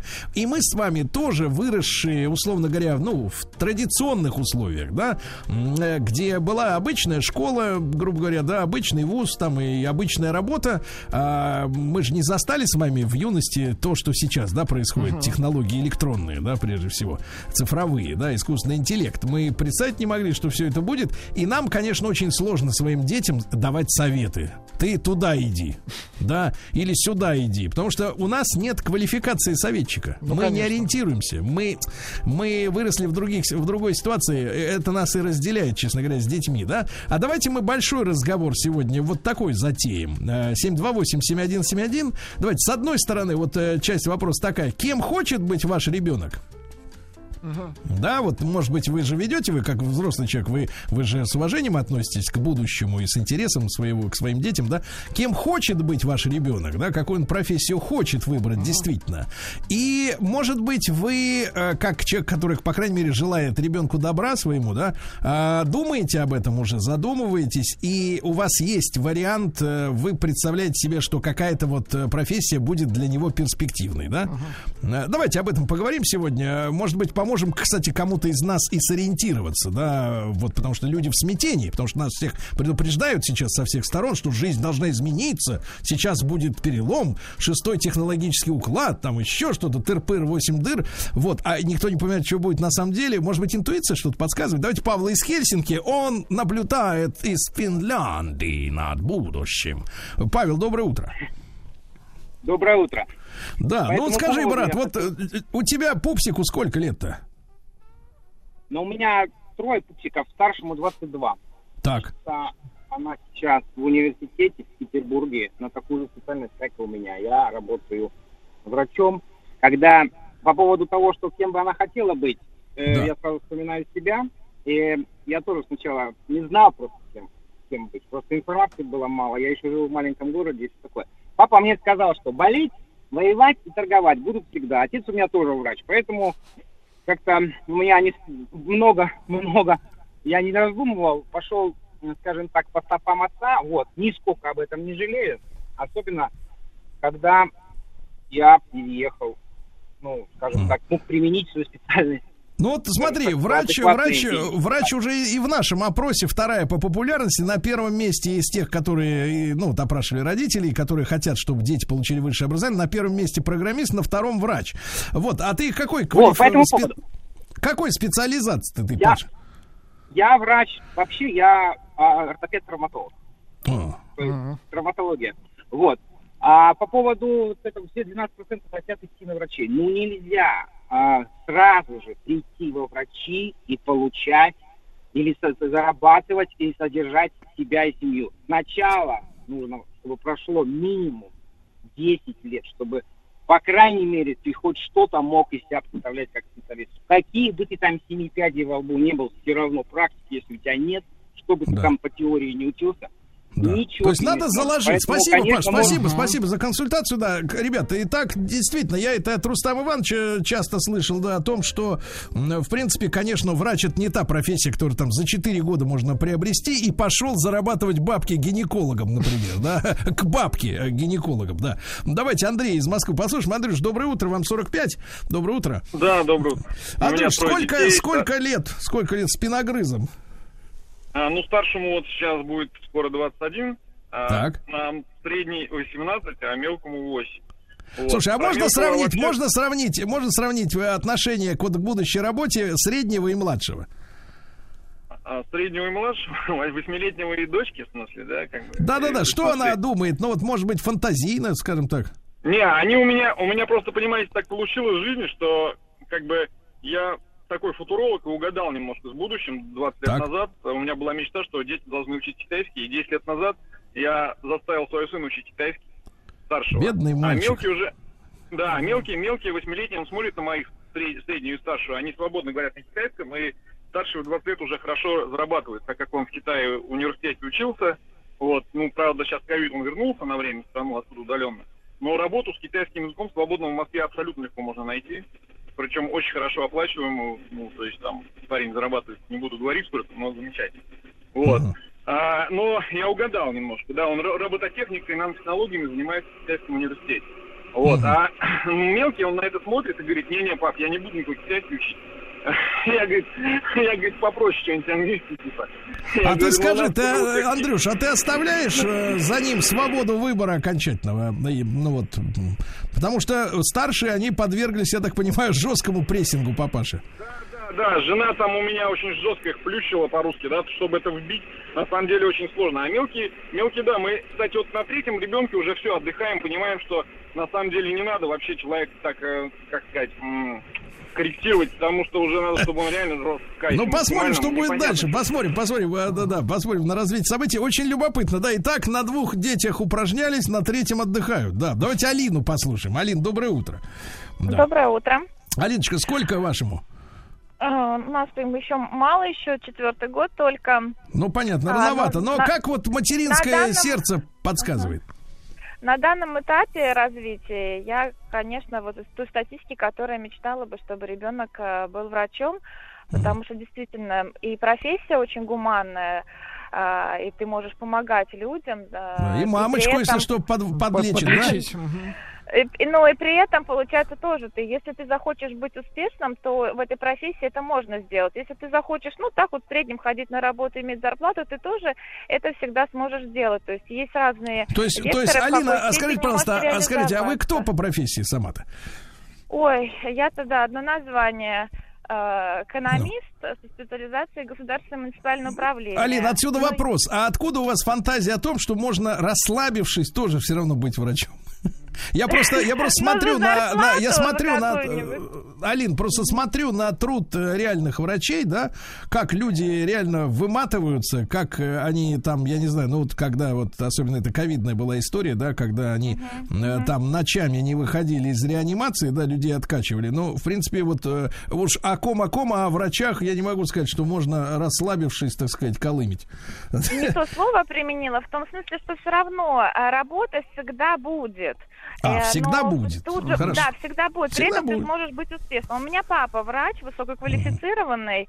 а, вот. а, Я А вы почему не потянула врач? бы- Мгм. Я не потянула бы по своим мозгам.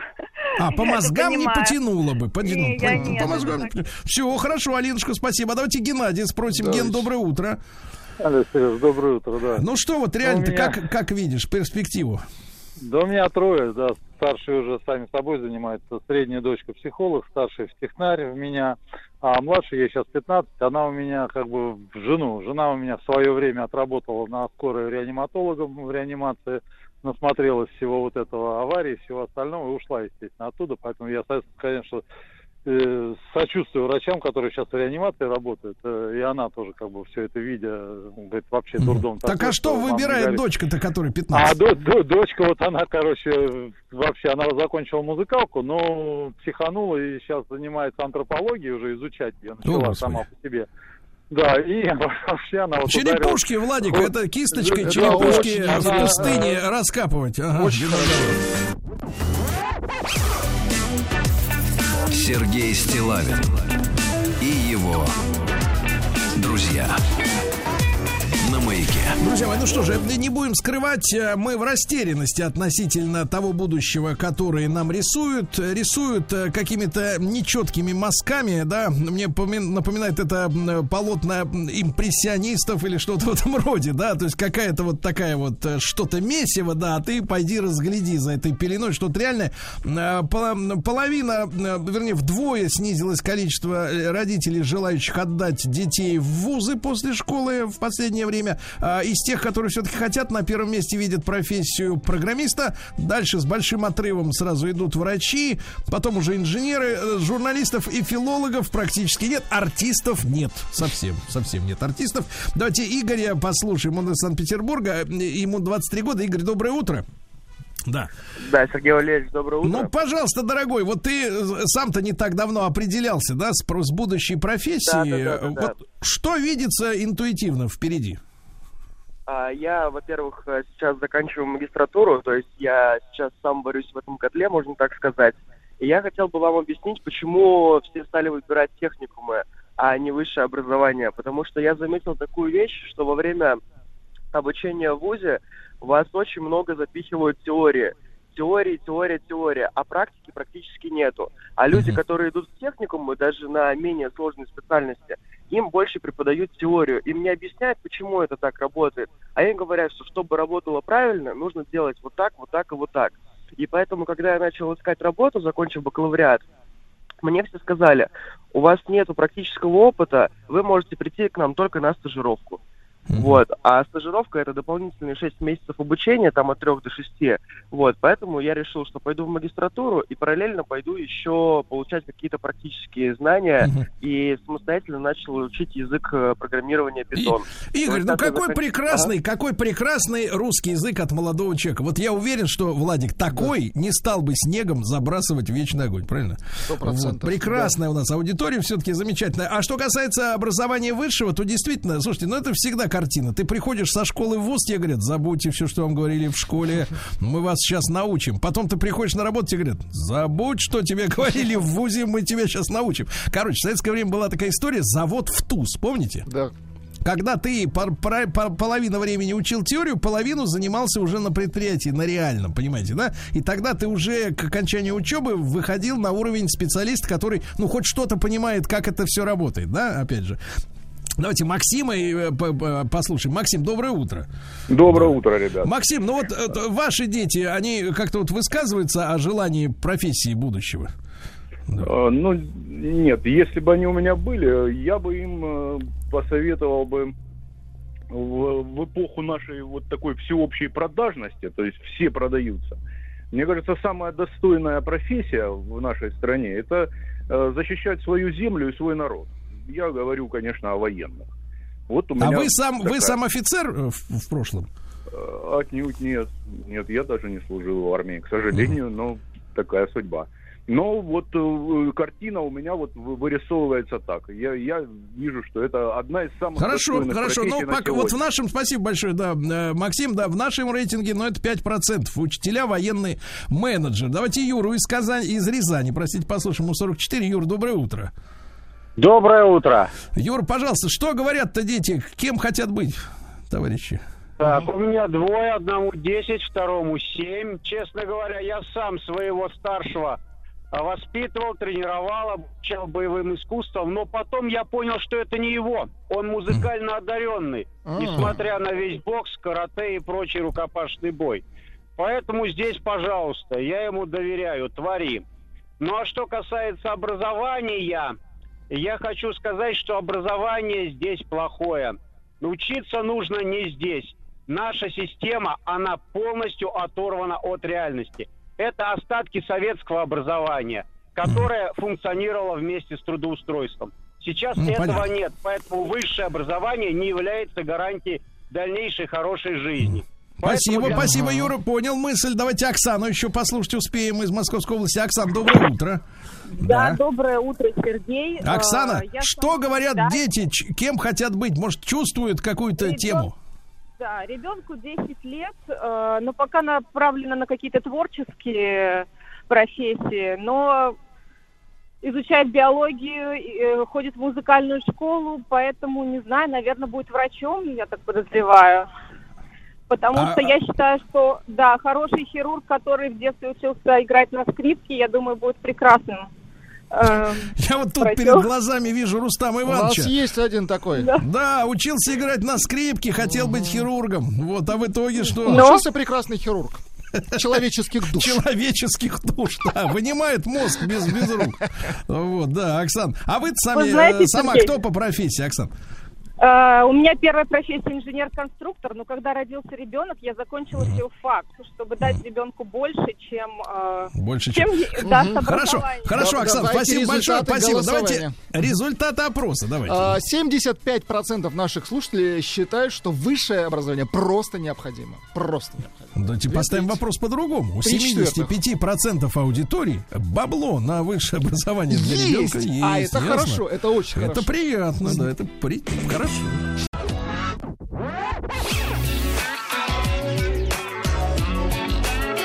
Сергей Стилавин и его друзья на маяке. Друзья мои, э, если бы я сейчас видел а, светлые глаза Андрея Львовича, вот напротив себя, Андрей Львович, доброе утро. Доброе дорогой. утро, Сергей Да, Валерьевич. Да, да, Андрей Львович Даниленко. И спросил бы его, Андрей Львович, а вот кем надо становиться э, в плане выбора профессии? Мы в теме дня, если ты, Андрей Львович, слышал, да, говорили о, э, так сказать, э, куда детям податься учиться, да, и снизилась доля в два раза за последние 10 лет родителей, которые считают высшее образование э, непременным условием вступления во взрослую жизнь, то, конечно, Андрей Львович сказал бы, я даже вижу, как он улыбается, да, Владик, он улыбается? Сто процентов. Да, да, он улыбается своей приятной, улыбки 100%. э, такой успокаивающей улыбкой. Он говорит, что надо идти в фермеры. Производить продукты питания будет Да. самой большой индустрией в ближайшие десятилетия. Так что да, это самое перспективное Да. направление деятельности. Да-да-да, друзья мои, ну, конечно, Андрей Львович с нами, поэтому вы знаете, что э, программа наша выходит при поддержке акционерного общества Российский сельскохозяйственный банк. Какая программа? Это свое фермеры России. Э, ну и вы знаете, что Россельхозбанк это один из крупнейших банков нашей страны, предоставляющий все виды банковских услуг. Он занимает лидирующие позиции в финансировании агропромышленного э, комплекса России. Ну и Андрей Львович бороздит просторы нашей Родины, э, рассказывает о своих путешествиях, да, э, значит, э, на YouTube-канале, в Инстаграме, Андрей Даниленко, друзья мои, очень просто найти. Да, ну и всех фермеров, о которых мы вам рассказываем, если что-то не успели послушать, если хотите посмотреть на людей, которые вот они реальные, да, не какие-то там, ну, герои фильмов, да, вот которые кого-то там изображают на экране, а вот реальные люди, действительно, свое дефис родное.ру. Есть такой сайт, да, вот, и э, специально создан маркетплейс, правильно, Андрей Львович? Да, Там именно пред- так. Да, Может- представлена качественная фермерская продукция со всех регионов России. А, Две тысячи продавцов уже сейчас объединены на платформе Россельхозбанка «Свое родное», а, среди которых а, и хозяйства большие, и частные предприниматели. Уже в 70 регионах страны а, вот эти э, люди работают, и эти предприятия. Более 7 тысяч товаров в 17 категориях, в том числе, Владуля, рыбка, морепродукты, а, мя, мясо, сыры, молоко, яйца, овощи и фрукты, готовые блюда. Да, готовые блюда и диетические продукты. Да? Вот что очень важно. Ну и среди вот э, того, что готовят э, наши фермеры замечательные, э, я хочу поприветствовать Андрея Голгашова. Андрей, доброе утро. Доброе.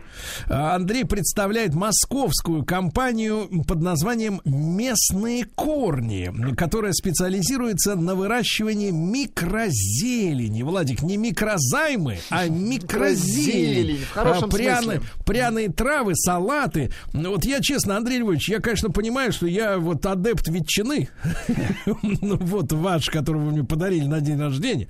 Прекрасная ветчина, да. Но э, нет-нет, да и вечером хочется, так сказать, открыть готовый салатик из микрозелени и злить на него э, соус, например, с орехами там или с какой-нибудь такой ароматной, да, и заточить это дело. И вот, эм, э, Андрей Львович, вот, ты скажи честно, насколько человеческому организму полезна микрозелень? а? Ну, во-первых, э, пока еще я с Андреем не знаком, но обязательно до него доеду. Слышал про Андрей, про ваше предприятие. Оно действительно ну, очень интересное.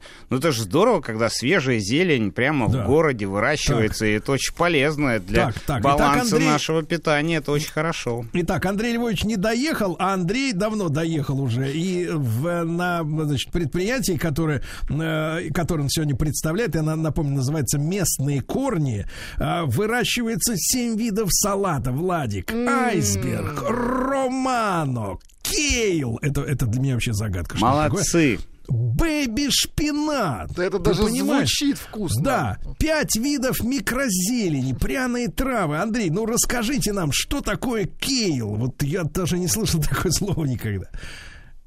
Кейл это такая кудрявая капуста, очень э, трендовый такой продукт. Он сейчас среди поклонников ЗОЖ просто прям залетает и считается очень полезной, просто кладезь минеральных э, веществ и полезных питательных э, элементов.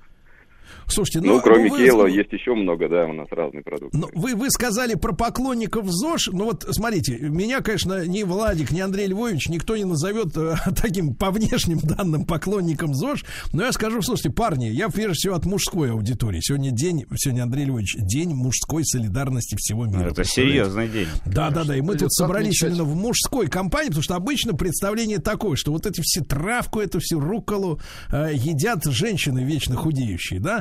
Но я скажу так, я действительно вот к этим, э, к диетическим экспериментам над организмом, да, отношусь э, с, при- с презрением, потому что невкусно. А вот микрозелень, слушайте, с правильным соусом, да, вот я вам скажу честно, это просто объедение. Очень просто хорошо. залетает и с прямо рыбкой, пачками. и с мясом, Очень и Вы всеми еще продуктами. рыбку, мясо, ну куда вы, ну куда вы здесь микрозелень, да. А, а, Андрей, вы расскажите, пожалуйста, как ваша работа началась, которая вот привела вас сегодня, ну, на пик популярности, именно востребованности, потому что действительно микрозелень сегодня это в топе, да, трендов. Ну, этой темой я в семнадцатом году где-то заинтересовался. До этого у меня было тоже пищевое производство, там, мороженого, кондитерских изделий, вот. И как-то э, в ЗОЖ стал смотреть и стал искать какие-то альтернативные, может быть, направления бизнеса. И еще много там в венчурных инвестициях э, интересовался. И когда увидел, какие деньги вложили в направление вот этого развития в Америке, вот, я очень как-то поверил в эту историю и фактически закончил а, свои проекты пищевые, которые до этого были, и все силы вот бросил а, в, в эту, в эту технологию. Ну, как оказалось, Ну, вот вы конечно, с чего, это- с чего вы начали? Вот давайте. э, с подвала. и- С подвала. Так. Ну, Начал с подвала. Вот, начал с того, что нашел нас э, инвестиционный фонд э, Тилтеха. Сказали, продашь им базилик, дадим денег. Вот. Я базилик продал, которого еще не было, денег дали. В подвале построили первую ферму. Поэтому в классических э, сценариях э, венчурного развития, да, в, в подвале, в гараже, где когда развиваются, да, проекты. Вот наш также стартануло. Два Андрей, года вы расскажите, расскажите практически, как это вот все устроено? Э, Что это? Это, А. как это сказать, вот какая площадь и сколько вы вложили в оборудование? Первое. Да, это вообще технология, она располагается в городской среде. То есть благодаря тому, что растения выращиваются на таких многоярусных стеллажах под искусственным освещением, нам не нужно строить громадные тепличные хозяйства, а можем использовать достаточно компактно и эффективно э, какие-то брошенные площади, или там а, неликвидные площади. Вот, и начали мы со 100-метрового подвала, вот, в- вложения туда составили в районе там, 4 миллионов рублей. А, потратили достаточно много времени на отладку всей этой разработку этой технологии, потому что все-таки это живые растения, с ними там не все так просто, как оказалось. А что Вот, там за свет такой им нужен? Смотрите, это же круглосуточно, понимаешь, горит свет, да? А, свет горит не круглосуточно, он горит порядка 10 часов. Вот. Это специальный свет, то есть э, а, ученые выделили те части спектра солнечного, которые необходимы растениям именно для роста, для их развития. Вот. И вот благодаря развитию светодиодных э, светильников, светодиодных ламп вот в последние несколько лет, а, появилась возможность вот коммерчески уже эффективно использовать вот эти светильники, давать растениям вот эту необходимую часть света, и они там вот сидят, кайфуют. Там, Слушайте, ну мы знаем, условиях. диоды как штука-то экономичная. Скажите, а вот эти специальные лампочки на, при площади 100 квадратных метров подвала, сколько вот э, э, сжирают за 10 часов? Ну не за 10, сколько вы в месяц плавать платите за электроэнергию? А, В районе 17-20 тысяч рублей мы платим. При ставке 5,60 за, квадра- за киловатт.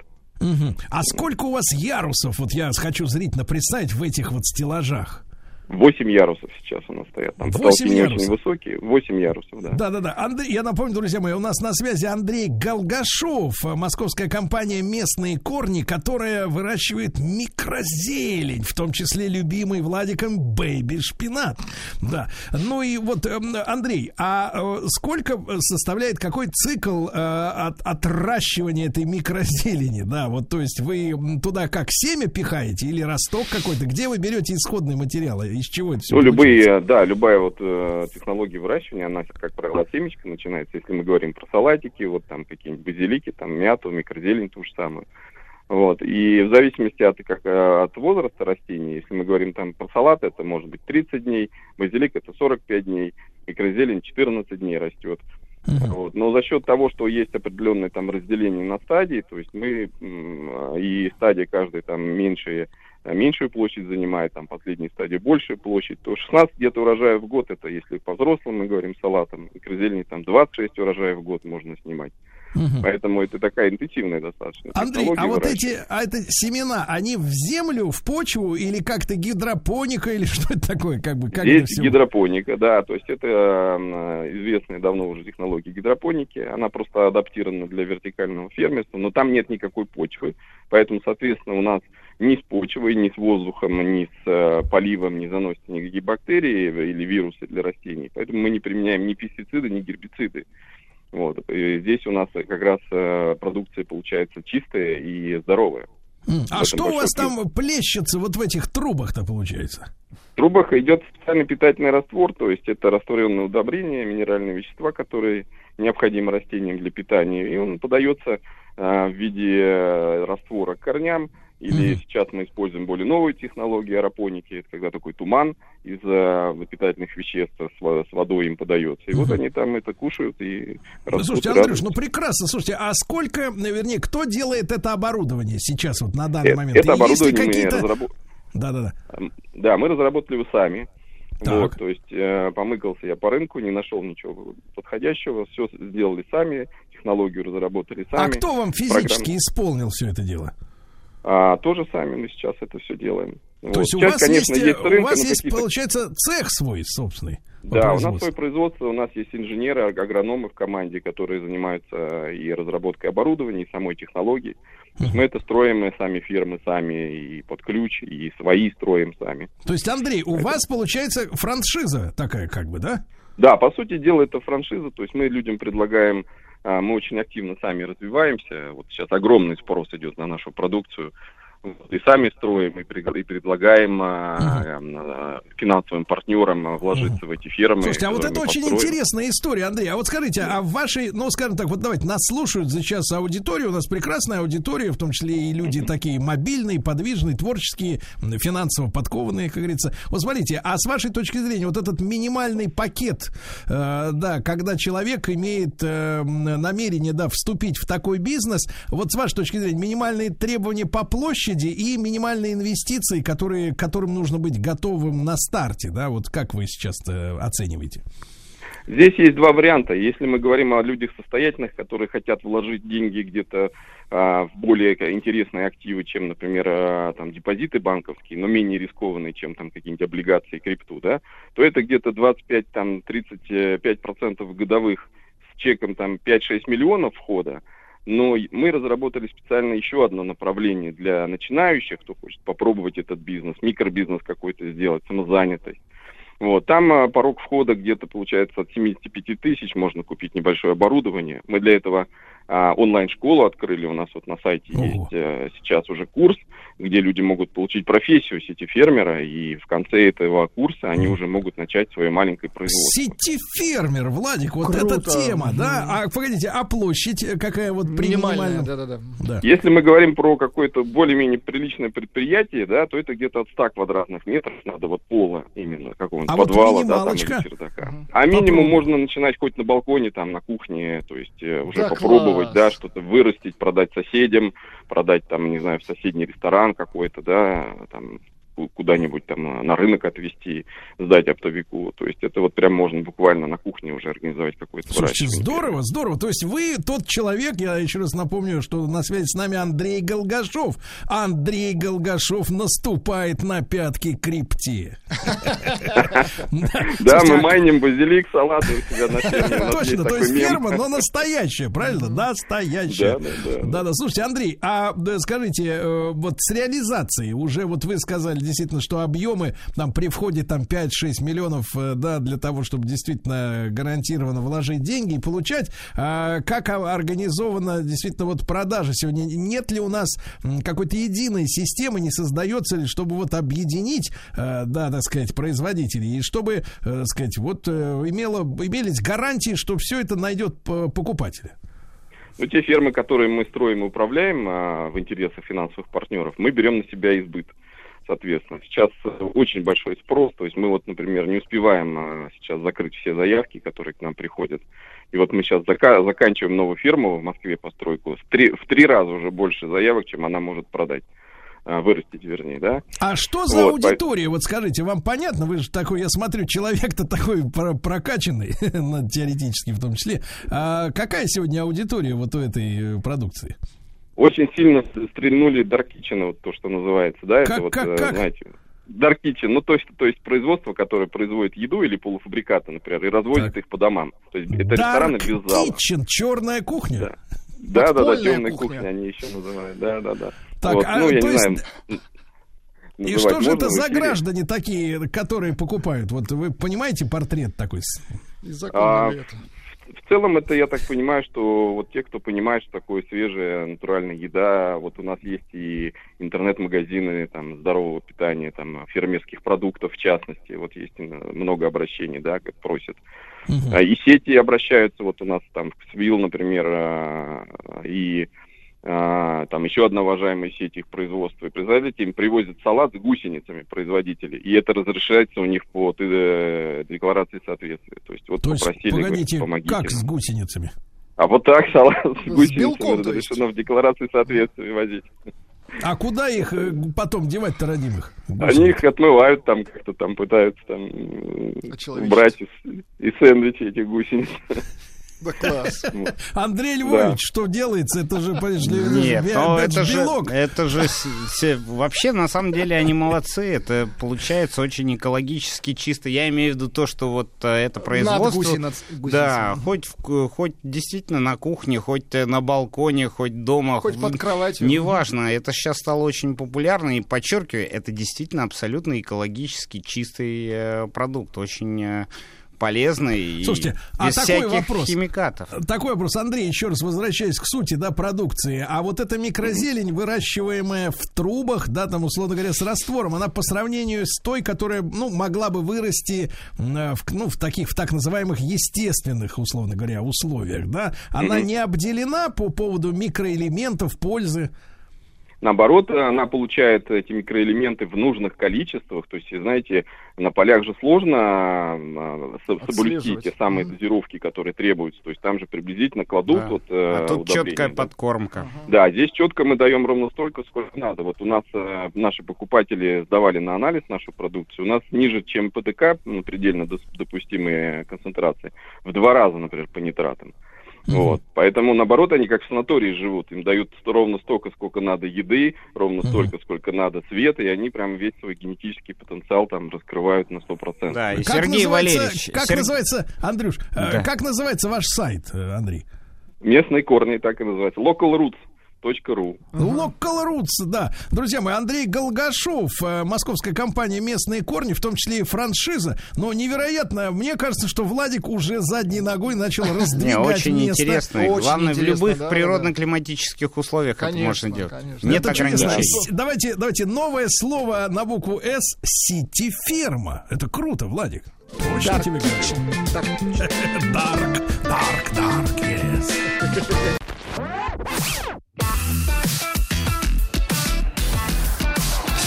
Стилавин. И его друзья маяке. Друзья мои, мне очень нравится наша программа под названием «Это свое фермеры России», когда а, слышишь э, голоса людей, э, действительно, которые занимаются делом важным и уважаемым и смелым делом, потому что рискнуть променять э, городскую жизнь на сельскую, пусть даже это будет, э, так сказать, сити-ферма на балконе, да, Владик? И тем не менее надо решиться.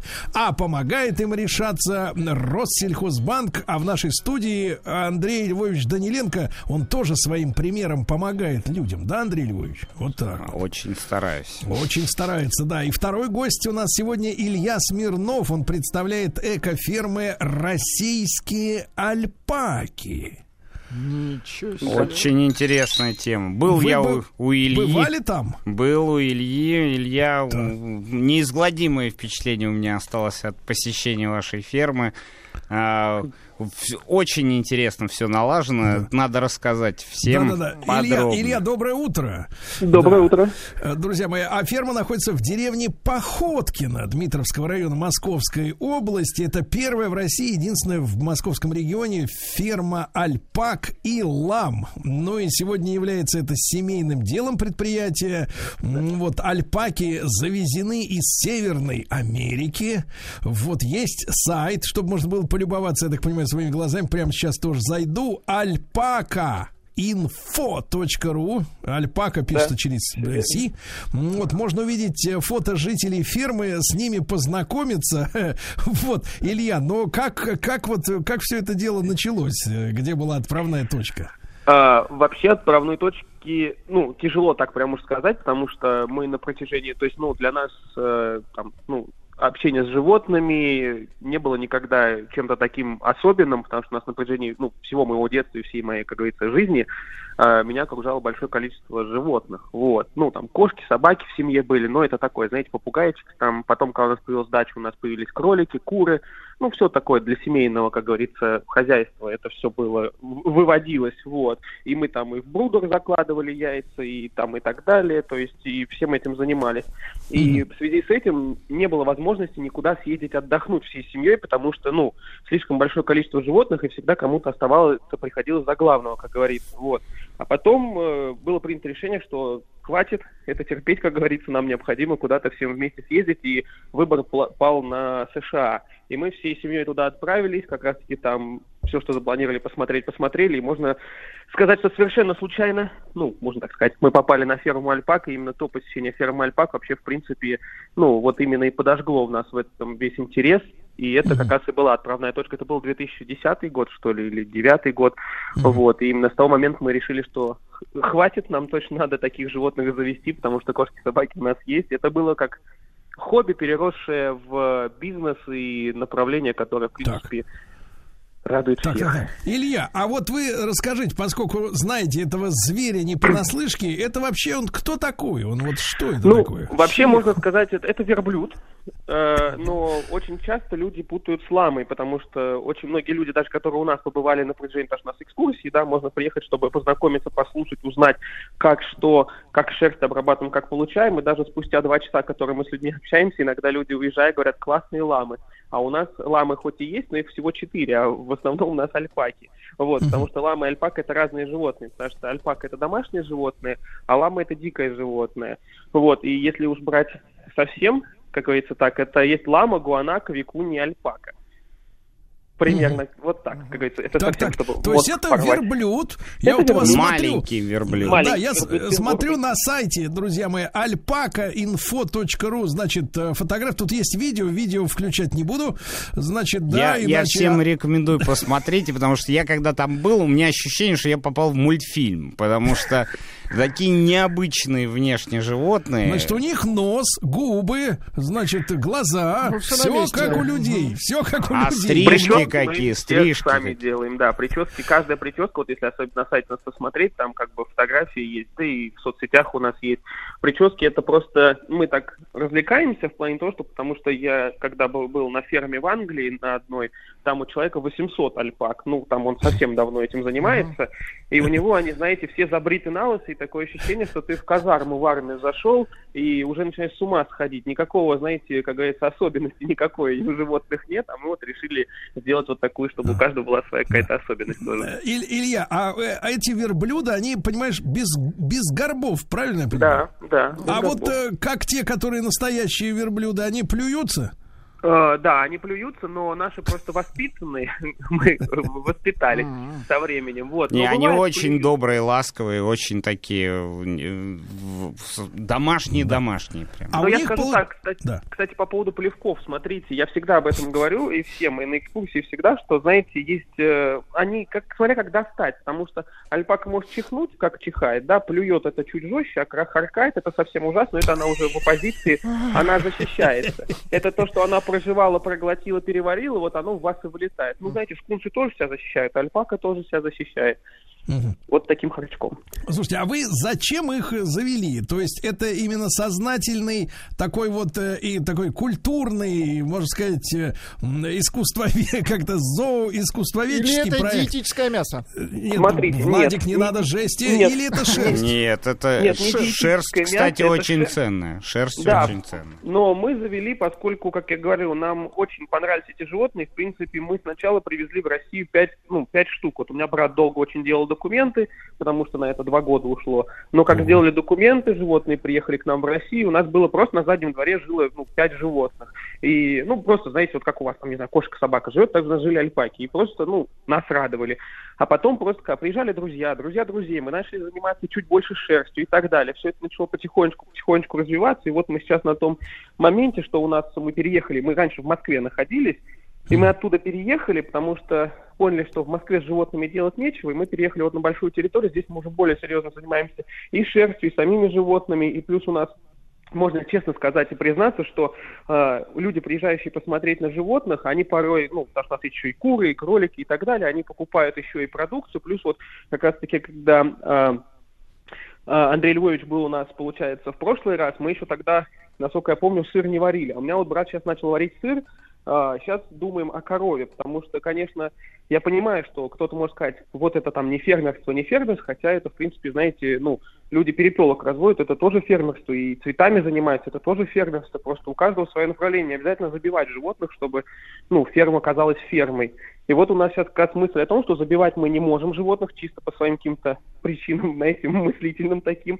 А, поэтому я вот сейчас тоже думаю о том, что как раз сейчас будем обсуждать и с отцом, и с э, другом с моим, с которым мы, в принципе, работаем здесь, по поводу коров, молока, развития этого направления. То есть это интересно и нам, и, в принципе, как мы увидели, есть интерес среди э, людей, которые Очень купить вот там поддерживаю. Правильно. Какое же хозяйство без коровы? Вот, это правильно. Э, Слушайте, а вот э, куда идет шерсть с них и, и сколько они ее дают вам вот ежегодно? Смотрите, по поводу шерсти, а, пока не так много, потому что животные это стригут раз в год, и получается там э, около 4 килограмм шерсти. Но, опять же, стоимость шерсти дороже, чем шерсть овечья. Мы реализовываем пока что у нас на ферме, потому что у нас, в принципе, достаточно хороший поток посетителей идет, и люди покупают, люди интересуются, потому что одно дело ты где-то там купил просто, а другое дело ты увидел, вдохновился животными, вдохновился всем, купил себе изделие, как и сувенир, как и, в принципе, ну, то, что ты можешь использовать. И, кстати, к вопросу еще о... Вот у вас был э, передо мной человек, который рассказывал про гидропонные установки и так далее. У нас тоже уже еще, наверное, в 2013 году уже собрали тоже гидропонные установки, но для кормления животных у нас стоят э, установки такие же, где мы поращиваем ячмень. Круглый год, и зимой, и летом, то есть, в принципе, подтверждая его слова, в принципе, да. это правильно, хорошо и качественно. Только мы используем в направлении животных, потому что у нас ну, такие лотки большие, вот, а он для живот, ой, он для людей. Поэтому, в принципе, тоже все правильно. Друзья мои, я э, на сайте alpakainfo.ru вижу фотографии, значит, жителей. А, значит, смотрю, многие из них старожилы. Например, 10 года рождения Степан Карлович.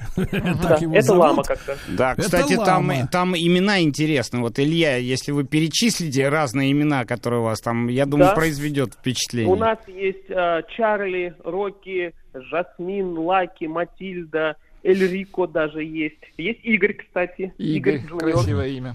Это, да, необычное такое имя. Если можно, если можно, вот у нас тут праздник внутри коллектива намечается. Назовите какого-нибудь свежего э, баранчика, например, вот, э, так сказать, или Альпака. ламу. Ламу. Нет, лучше, лучше ламу. э, Владиславом Александровичем. Это у вас есть тоже, кстати, шанс поучаствовать в этом, потому что теперь имена выбирают наши подписчики в наших соцсетях. Когда у нас рождается животное, мы делаем пост и говорим, ребят, вы знаете... Вот, что Сергей делать». Валерьевич, вот, И пожалуйста. вот вам два имени, Сергей Пожалуйста. Валерьевич, Владислав Александрович. Да-да-да. Слушайте, друг мой, а кто у вас, вот я смотрю, ваш на фотографии есть пружинка, это баран, да? Ой, это да, это, если честно, долгая история, потому что мне позвонил мой одноклассник, которого я лет 15 не видел, и сказал, Илья, тебе нужна овца, а я такой думаю, в смысле? То есть это был не вопрос, это было утверждение. И он привез мне эту овечку, потому что у него, ну, тоже хозяйство, и стадо не приняло эту овечку, а ему с ней возиться не было времени и сил, как говорится. И он привез ее мне э, с ящиком молока и говорит, ну, вперед. А я не знаю, что делать, дал ему за это 500 рублей, типа, потому что думаю, что, ну, как бы, надо же, чтобы прижилась. Вот, а потом мы с ней еще помучились, потому что очень много она наделала, набедокурила, потому что она бегала, прыгала, она у нас и лапу сломала, когда я привез ее к ветеринару, сказал, надо залечить, мне ветеринар сказал, ты что, зачем лечить лапу овце? Я сказал, нет, работаем, но когда он мне выставил счет, я так в шутку пошутил, сказал, да, надо было слушать врача. Вот. Но она классная, и пока что, конечно, рубить мы ее не собираемся, как я сказал, она у нас просто, как говорится, для души. Вот. Да-да-да. А, друг мой, а что у вас можно приобрести, как говорится, из съестного? А, Смотрите, из съестного это вот мы сыром сейчас занимаемся, как я уже сказал. Плюс мы, получается, ну, яйца тоже у нас, и яйца у нас просто не, ну, как бы породистых кур, потому что у нас там есть и голубого цвета яйца, и такого зеленоватого цвета яйца. Ну да, такие, это породы кур такие, которые несут. Вот. э, И поэтому получается, что пока что вот так, потом, как я говорил, мы сейчас планируем расширять линейку, да, у нас там вот сыр сейчас э, есть, э, плюс масло. У них э, очень хорошая таверна на территории, Это да, глэмпинг, там- глэмпинг, можно Как, приехать. как? Глэмпинг, понимаешь? Ну-ка, Львович, Гла- давай говори, что это такое. Да, И нецензурными кемпинг. словами не выражаться. Для крестьян. Для, для хорошей, да, культурно переночевать на природе. Ага, без грязи. То есть Да. это гламурный кемпинг, да? Да, именно так. Чисто Да. кемпинг. Да, ну то есть у тебя и подушка есть. И этот, э, кровати, и простыни, Там все. Но ты, холодильник. например, да. И альпака есть еще. И альпак, а можно пожалуйста. с собой взять вот какое-нибудь животное, чтобы с ним, как говорится, да, вот Ну, почесать это- ему там. Это, уже перебор, мне кажется, будет. Там уже вопросы будут. Нет, ну, но, но, почему? Прогулки с альпаками есть. Да нет, прогулки есть, я про прогулки. Там Прогулки есть с слышал, И сколько час Слушайте, стоит? а это вот такой зверь-то крепкий, можно на нем прика- прокатиться сверху, Ой, например? проскакать? Честно скажу, не надо скакать, потому что у них позвоночник слабый. А то у нас можно к ламе зайти. Вот как раз Степан Карлович, которого вы отметили, вы можете зайти к нему. У нас даже этот загон называется. Это октагон для спарринга, понимаете? Если вы любите экстрим, вы можете зайти. Попробовать на нем покататься, но мне кажется, кататься будет он на вас. Ну, Илья, у вас же верблюды есть. Верблюды есть. У нас, э, к сожалению... Давайте, верблюд, товарищи, о верблюдах, о верблюдах чуть позже. Э, Илья Смирнов с нами на связи, представитель экофирмы «Российские альпаки», а, сайт alpakainfo.ru.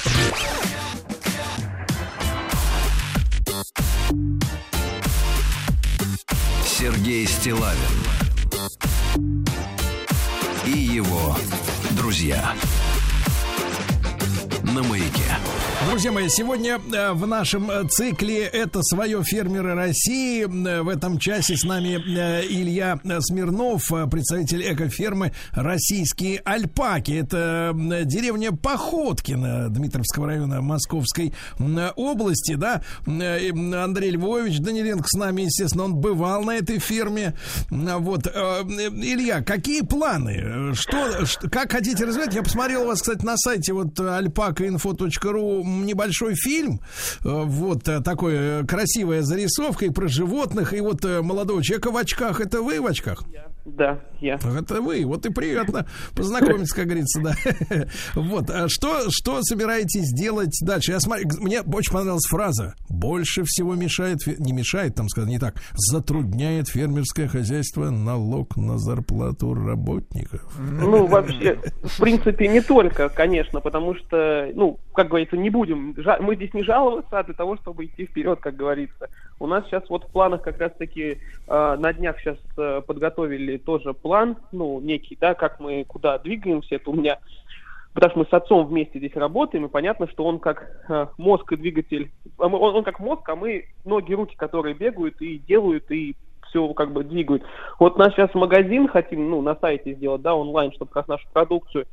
Про корову, как я говорил, да, вот про молоко и сыры и так далее, поскольку мы увидели у людей в этом интерес и так далее. Плюс еще э, это уже к этому лету мы оленей хотим завести, это точно уже было принято решение. И я вот себе лично хочу осла, если честно. Вот. А, Это похвально. Это просто.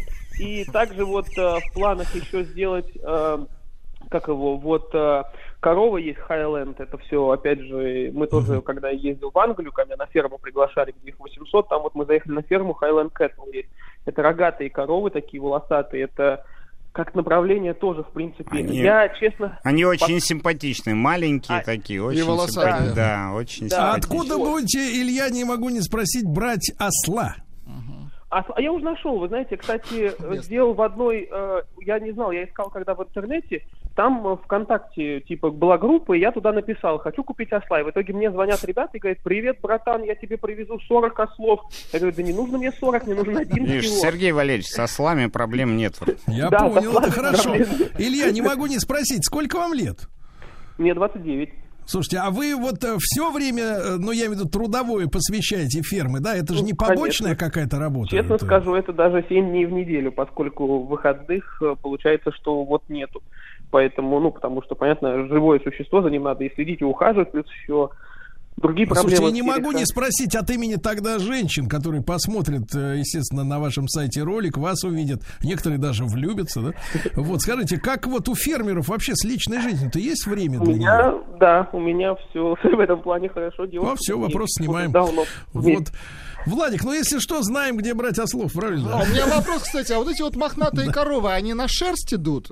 Вот, честно, я вообще их применение сильно такого не понимаю, но, наверное, понимаете, потому что... И это они просто очень живучие, очень легко выдерживают любые условия. Молока дают немного, но живучие. Ну, крепкое. Но живучие, С шерстью. Друзья мои, ну, Илья, очень приятно с вами познакомиться. Взаимно. Замечательный, замечательно увлеченный человек, взрослый, хороший, Да, Илья, оптимистичный. спасибо за все, что вы делаете. Да, да, да, Спасибо друзья мои, большое на вам. следующей неделе Андрею Львовичу заходите обязательно в Инстаграм, на YouTube канал. Это свое с Андреем Даниленко. На следующей И неделе Андрей продолжим, Даниленко, да? Инстаграм. Заходите. Да, да, да, да. Напоминаю, что спонсором проекта это свое фермеры России является, конечно же, Россельхозбанк. Поддержка фермерства является ключевым направлением деятельности банка. Она включает в себя предоставление предприятиям малого и среднего бизнеса, занятым в агропроме, специализированных банковских продуктов и финансовых сервисов. И помимо этого, э, банк создает инструменты для продвижения фермерской продукции, развития сельского туризма, финансирует образовательные программы и подготовку молодых специалистов э, для села. Ну и вы знаете, есть сайт для объединения фермеров свое дефис родное точка ру. Правильно? Вот так.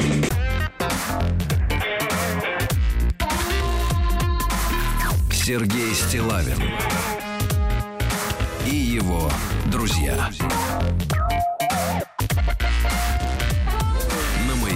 Друзья мои, вы знаете, что у нас есть помимо многих прочих проектов, проект под названием «Скрытая логика поступков», э, чтобы понимать, почему так или иначе с вами-то обошлись, да? Вот, и э, я сегодня рад приветствовать на связи с нашей студией Наталью Панфилову, семейного психолога. Наталья, доброе утро. Да, доброе утро. Наталья, ну я рад, что мы вновь встречаемся в эфире и э, хотели мы э, разжевать э, тему, связанную с так называемым эмоциональным интеллектом. Э, вот, э, вы знаете, я не раз признавался в эфире, что э, воспринимаю подобную терминологию как замысловатый, замаскированный под научную мысль бред, которую, значит, который впаривают женщинам с обилием свободного времени для того, чтобы они посещали какие-то курсы за деньги, набирались ума разуму, а в итоге тут и там вокруг себя вижу разводы, которые происходят из-за того, что женщина пошла, подкачала себе что-нибудь на курсах и вдруг поняла, что, елки, я же лучше его. Он же на месте стоит. А ведь я-то развиваюсь. Давай-ка я этого лузера пошлю на три буквы. М, Вот, и проблема-то огромная. В том числе вот э, нас пичкают постоянно, причем самым умным видом эти женщины говорят с- эти, эти слова. Эмоциональный интеллект. Вот, э, Наталья, э, вы Мгм. человек вменяемый э, в крайней степени, да, вот вы мне как мужчине, вы же понимаете особенности психологии мужчин и женщин, да, вот вы, вы можете Ну, на, муж- на разные, муж- да. на мужском языке объяснить, что за дела? Ну, знаете как, может быть, мужчина это так цепляет, потому что вот есть слово интеллект. Потому что мужчины все-таки считают себя э, очень интеллектуальными, ну, более интеллектуальными, чем Так, женщины. начали с наезда. Наталья, А. нет. Цепляет нас то, что интеллект э, связан с эмоциями. Вот, а, а- а в принципе нас воспитали так, что чувство это когда разум спит, разум это когда спят чувства. А тут все А, воедино. Ну, понимаете как, вот э, мы когда в прошлый раз с вами заканчивали вот э, наше замечательное общение, мы остановились на том, что вот откуда взялся вообще этот эмоциональный интеллект, почему мы про это стали говорить. А вообще, ну, история этого всего, она проста как мир. А, то есть, э, ну, человечество очень любит что-то там себя ограничивать, придумывать себе а, разные э, там препятствия, потом героически их преодолевать. Вот а, с эмоциональным интеллектом, наверное, то же самое. Ну, может быть, словосочетание такое непонятное, но это про то, а, как человечество сначала очень долго училось подавлять свои чувства, сдерживать, не показывать их. Вот, эмоции тоже в моменте, чтобы никто не догадался, что ты на самом деле прямо сейчас почувствовал. Вот. А, а потом, ну, оказалось, что это на самом деле и неудобно, и здоровью вредит, и надо, в общем, с этим что-то делать. А потом ну, начались разного рода исследования, и действительно получается так, что вот человеческий фактор, а, он влияет на многие сферы нашей жизни. То есть куда вот э, просто не погляди, везде вот, э, вот этот человеческий фактор, он как-то всплывает. Вот. Ну и стали в этом разбираться, и, ну, не то, что можно сказать, придумали такое, да, но немножко так обобщили. Потому что, в принципе, считается, что вот, э, вот этот самый эмоциональный интеллект, он вот там четыре основные фактора. Это самосознание, самоконтроль, так называемая эмпатия. Ну, эмпатия это вот, ну, понимание, да, что там с другим человеком происходит, да, что ты умеешь это как-то м, определять, да. Ну Так. и э, в, вот это в отношении непосредственно. То есть как ты проявляешься в этих отношениях. Наталья, Потому Наталья, что- а вот э, можно маленькую ремарку? Я вижу какое-то э, жесткое противоречие между тем, что сегодня насаждается именно очень активно и, э, мне кажется, насильственными методами так называемая толерантность, да? А с другой стороны, в это же время пошли разговоры об эмоциональном интеллекте. То есть толерантность это когда мне вообще плевать, что ты там делаешь, да, и плевать, что ты уродливый или извращенец, или э, позволяешь себе выглядеть на публике, значит, э, вызывающе, но я себя сдерживаю. А с другой стороны, эпоха развитого эмоционального интеллекта, когда я должен чувствовать. А это вообще не эгоистическая история, то есть это все обращено внутрь себя только лишь, эмоциональный интеллект. Нет, нет, нет, нет, нет. Ну, собственно говоря, эмоциональный интеллект как раз а, он способствует тому, чтобы вот, собственно говоря, что интересует всегда общество. Общество интересует, чтобы а, вот эти вот всякие социальные связи не рвались, э, чтобы м, там в- где-то на каком-то там предприятии тоже были какие-то нормальные отношения, а люди не бунтовали, не выражали свой гнев, не крушили все. Вы представляете, что сейчас происходит в Европе, да? То есть у них там локдаун за локдауном, и народ просто там пошел вообще полицию, с полицией воевать, да? То есть это вот как раз а, то, что... Нет, чтобы с полицией выпить, да, вместе на брудершафт. Да, нет, чтобы как-то, да, по-другому пообщаться. Ну, то есть это про то, как, вот если человек действительно э, м, вот э, в Не, крайней ну то есть, степени- погодите, Наташ, получается следующее. Да. Тебе, значит, сверху говорят, сидеть здесь, тварь. Сидеть здесь, тварь, мы до 18 апреля продлили, значит, э, домашний арест тебе. И в то же время намазывают, начинают по башке гладят. Вот тебе эмоциональный интеллект, ты с ума не сходи, ты с ума не сходи, ты давай людей люби. Но сидеть здесь, тварь, до 18 апреля. Слушайте, Наташ, вот смотрите, а можно ли, можно ли, хорошо, я, понимаете, почему вот э, м, без уважения отношусь вот к этим, ко всяким вот этим теориям, потому что их проверить нельзя. Вот э, с мужской точки зрения, да, это какая-то вот, э, как вода сквозь пальцы вот утекает э, с мелкой рыбкой, да, на рыбалке, с, какой-нибудь колюшкой, с колючкой, да, и вот ты не можешь это проверить, пощупать, то есть слов много, пафоса много, люди даже деньги за это платят. А вот где это, как это? Вот скажите, я знаю, что есть тест IQ, да, ну вот на так называемый обычный интеллект, хотя его тоже подвергают э, критике. Ну да, а вот этот эмоциональный, его можно как-то вот измерить и, и какая шкала? Ну, знаете, мерят, конечно, эмоциональный интеллект. Вот, но Как? знаете как вот. Нет, ну есть специальные тесты для измерения эмоционального интеллекта. Так. Но вот я бы тут тоже, так же как с IQ, я бы не стала бы горячиться. Вот, и пода- я вообще не очень люблю всякие бланковые тесты. И Вообще вот когда человек... Бланковый это когда вопросники, опросники такие. Вот, а, вот, знаете, на самом деле, мне кажется, что вот то, что такого, как это, полезного и конструктивного в этом эмоциональном ин- интеллекте и в обучениях там этому эмоциональному интеллекту. То есть людей учат а, не воевать, с одной стороны, собственными эмоциями, то есть, если они вдруг возникли, то не надо их куда-то там запихивать вот, э, и говорить себе, нет, я ни в коем случае там это не проявлю, это ужасно, это кошмарно. Это с одной стороны. А с другой стороны, а, вот э, учат, да, э, это все как это, переворачивать себе во благо. То есть искать в этом, ну, какую-то Ну, давайте, давайте конкретный пример, вещь. Наталья. Вот, например, ты, э, значит, в Москве вышел из дома, да? Э, Просто я, я, я практик, я как бы вот эти теоретические разговоры искренне ненавижу. А потому что они как бы вот э, нагоняют тоск- тоску и пафос, но как бы, вот смотрите, вышел из, из дома, просто практически пример вот обычного, так сказать, дня москвича. Вышел из дома, начал оттаивать, наступил ногой в дерьмо. Значит, потому что собачники мерзкие, они не убирают, да, мы даже в эфире об этом говорили, что с этим совсем делать, заразой. Значит, наступил, эмоции, как вы понимаете, негативные, да? Зашкаливают, зашкаливают, Давайте, да. а как перевернуть благодаря эмоциональному интеллекту эти эмоции себе во благо? Вот как бы, так Вот сказать, э, очень вопрос. хороший пример. Вот я очень часто, когда тоже меня спрашивают про эмоциональный интеллект, я говорю, что вы шли в белом пальто, проехал грузовик, и вы вот по уши вообще в этой грязи от этого грузовика. Вот на самом деле, если человек как выпустит весь свой гнев, то он будет там, не знаю, материться, грозить Да. кулаком этому грузовику или, соответственно, этому собачнику, который дерьмо за своей собакой не убрал. Вот. И на самом деле, э, с одной стороны, это праведный гнев, то есть человек Так. взбешен, ему Да. испортили настроение, белое пальто или там Да. ботинки надо отмывать, Так. а совершенно не хочется от чужого собачьего дерьма Пока слежу за собственные нитью рассуждений, что же дальше? А потом, вот если мы включаем вот этот самый эмоциональный интеллект, Так. то человек, э, в общем, как можно быстрее вспоминает, куда он торопился, надо ли ему туда попасть вовремя. Вот. И вот на самом деле э, некая расстановка приоритетов, она помогает ему, в общем, с этим что-то сделать. Давайте Ну, так, или я, же- в или дерьме, если мы я в говорим- дерьме, но вовремя, да? Ну, вот послушайте. Или же, на самом деле, если человек действительно хочет Так. Ну, для себя какого-то конкретного результата, например, он никуда не торопится до такой степени, да, то есть он может успеть э, сфотографировать номер этого грузовика, а потом написать в активный гражданин. Вот то же самое, в общем, можно так или иначе сделать а, вот с этим. То есть вот как-то попробовать изменить, а, чтобы это не повторялось, да. Чтобы Ну, как, все-таки э, как, э, э, как, повлиять на эту ситуацию. Наташ, ну как можно сделать так, чтобы это не повторялось? Можно, конечно, резиновое пальто надевать в следующий раз. В принципе, да? Нет. Это Ну, оттащить в, этот самый в химчистку и понять, что ходить по Москве весной в белом пальто это тупо.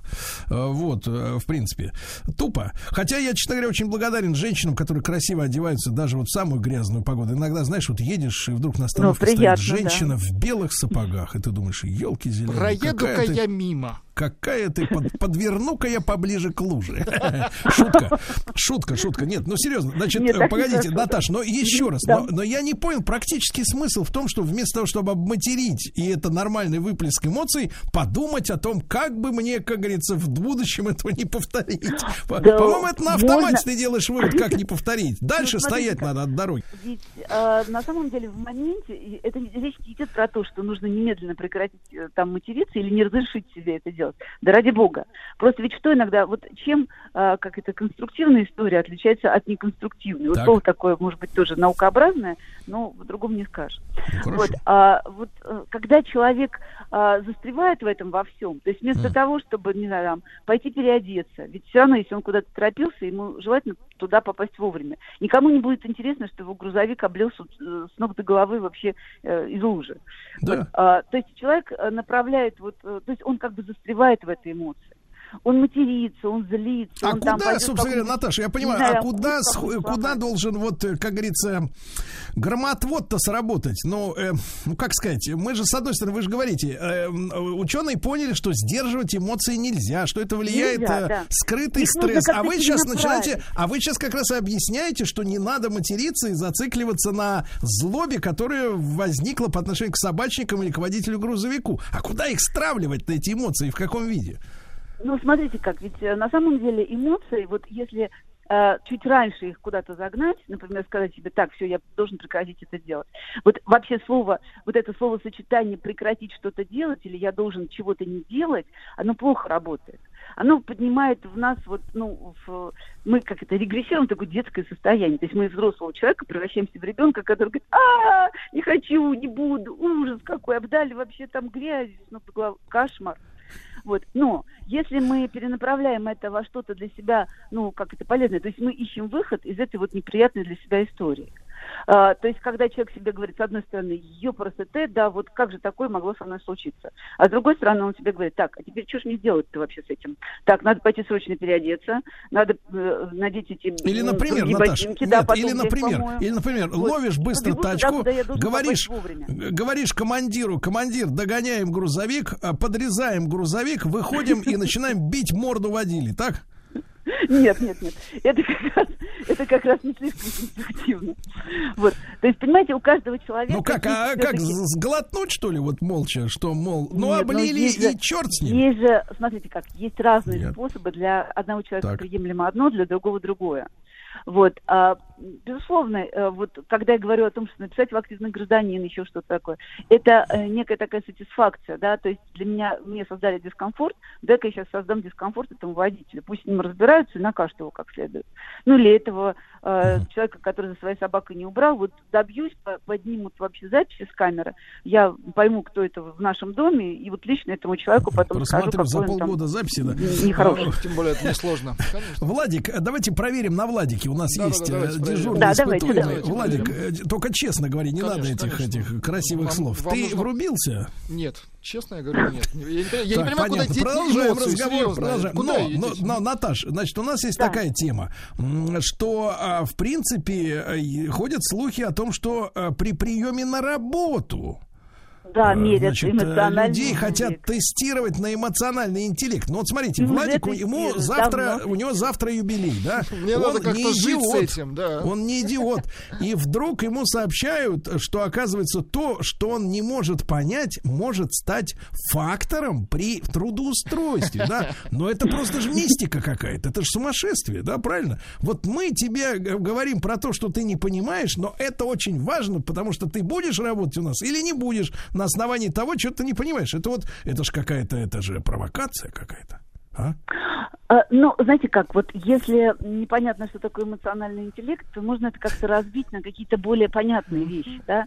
Потому что эта речь идет про что? Что человек должен как-то распознавать свои эмоции. То есть если вот это гнев, да, то нельзя этому гневу э, дать возможность расползтись, иначе добром это не закончится. Будут какие-нибудь курсы управления гневом, потому что общество не хочет, э, чтобы человек этот гнев выплескивал по всей программе, иначе он пойдет крушить, ломать и так далее. Особенно, кстати говоря, это касается мужчин. Жен- э, Женщины, существа они не такие агрессивные. Наталья, а мужчины, Слушайте, вы примитивно так, говорите, это, это нужно знаете, как называется? Это называется самообладание. Без всякой вот Ну, вот том чуши. числе, Самообладание. Нет, Просто... смотрите, и с другой стороны, мы переворачиваем, понимаете, шахматную доску. Получается, что есть мерзавец, который нагадил, да, это кабель. Или мерзавец, который специально облил тебя в белом пальто. Ну, Он конечно. Причина этой катастрофы, а тебя заставляет чувствовать Молчать центром, центром этой ситуации, да, и что-то с собой делать, вместо того, чтобы просто, просто выстрелить из базуки, просто разнести в щепку этот гребаный этот самый грузовик, понимаете, из Вот базуки. давайте сосредоточимся на том, что основное ядро этого всего это направить эмоции себе во благо. Вот, вот, вот как бы это основное ядро вот этого эмоционального интеллекта. То есть сделать так, чтобы вот эта эмоция не разрушила в первую очередь твою жизнь.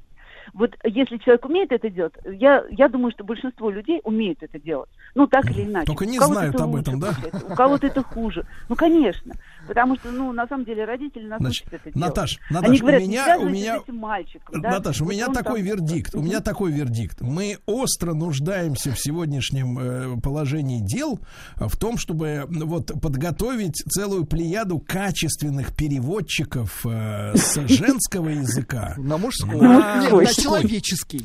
Или на человеческий, но это сексистски звучит на человеческий, но потому что э, я понимаю, что где-то есть истина, но за этими терминами она настолько густо поросла мхом, что я ее не вижу. Понимаете, в чем проблема? Мы будем в этом Но- разбираться. Друзья мои, Наталья Панфилова, семейный психолог, сегодня чуть-чуть об эмоциональном интеллекте еще раз поговорим.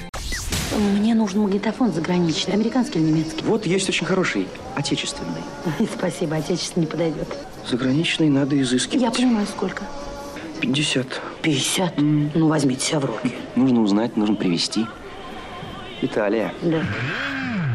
Бриндятин на маяке. Рубрика «Брендятина. Точка. Не может быть». Неужели снова в нашей студии вещает Рустам Иванович? Доброе утро, Сергей. Доброе утро, Влад. Доброе утро, уважаемые радиослушатели. Если А вдруг вчера- вы вчера- еще не посмотрели, да, наш последний выпуск большого тест-драйва а, на одноименном канале, посвященный Значит, российскому, видели. р- да, российскому автомобилю, новинки российского автопрома а, Лада Нива Travel. Обязательно сделайте это. Видео уже в трендах YouTube.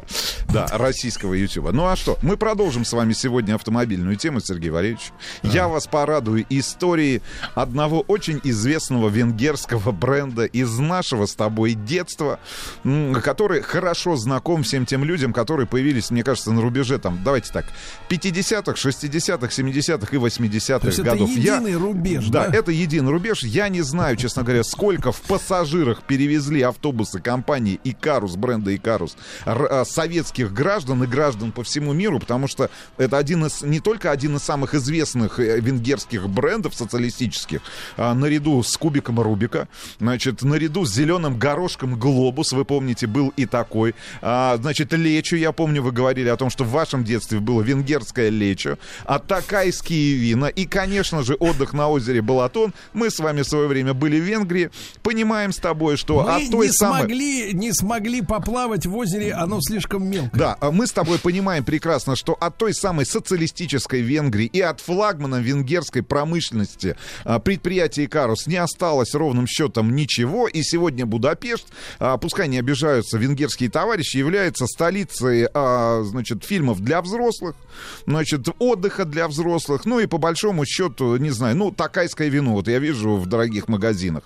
И, значит, ну что еще? Озер, а, отдых на озере Балатон может нам предложить Венгрия. Ну и горошек. Горошек, кстати говоря, давно уже, ну, по мне так а, Не тот. производят другие производители. Я в последний раз давно не встречал горошек зеленый глобус венгерский на полках тех Не магазинов, в которых я бываю. Ну что, Икарус. Кстати говоря, значит, э, я, я действительно, и здесь я думаю, что большинство экспертов согласятся со мной, э, это э, на самом деле один из самых успешных венгерских брендов. Э, Ну, опять же, наряду с кубиком Рубика, который сделал сделал его создателя мультимиллионером а, про завод Икарус. Вся история началась в далеком 1895 году. Ведь, по сути, это одно из самых старейших предприятий Венгрии.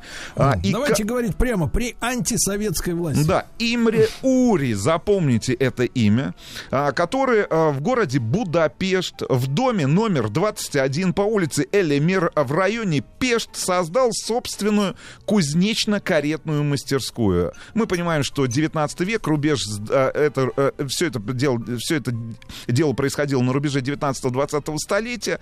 А, Создал каретную мастерскую. Почему он создал? Потому что необходимо было подковывать лошадей, заниматься ремонтом карет, телег. Ну, в общем, э, всем, а, что, вс- всем, чем тогда занимались вот эти самые мастерские кузнечные.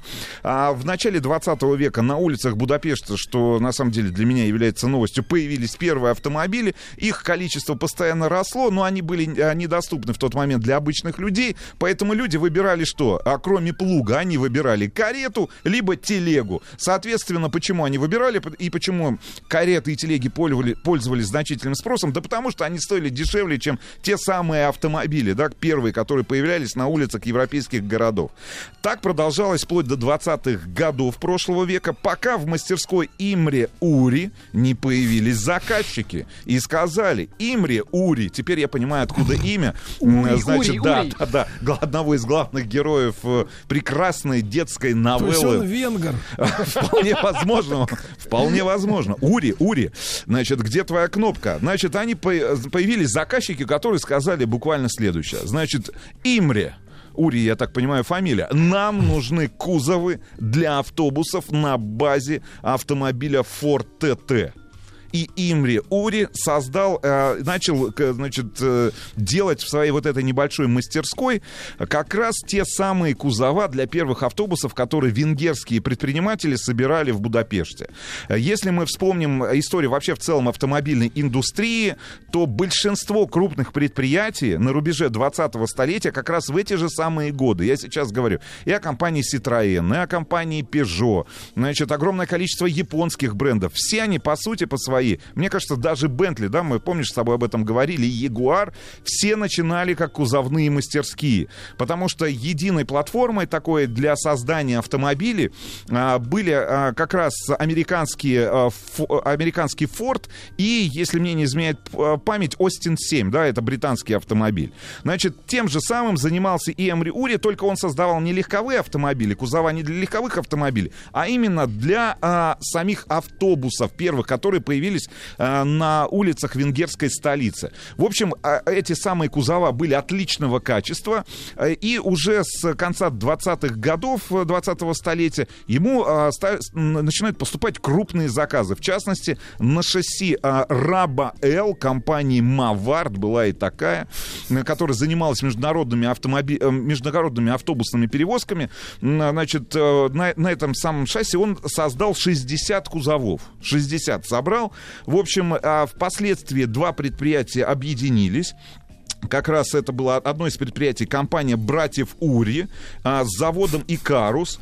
А, Так и называлась Ури Бразерс. Ури Brothers, да. Хорошее название для студии в Будапеште, значит, которая занимается Ну, это производством взрослых... 18+. Да, взрослых фильмов. А, значит, Икарус. Чем занималось предприятие Икарус? Да.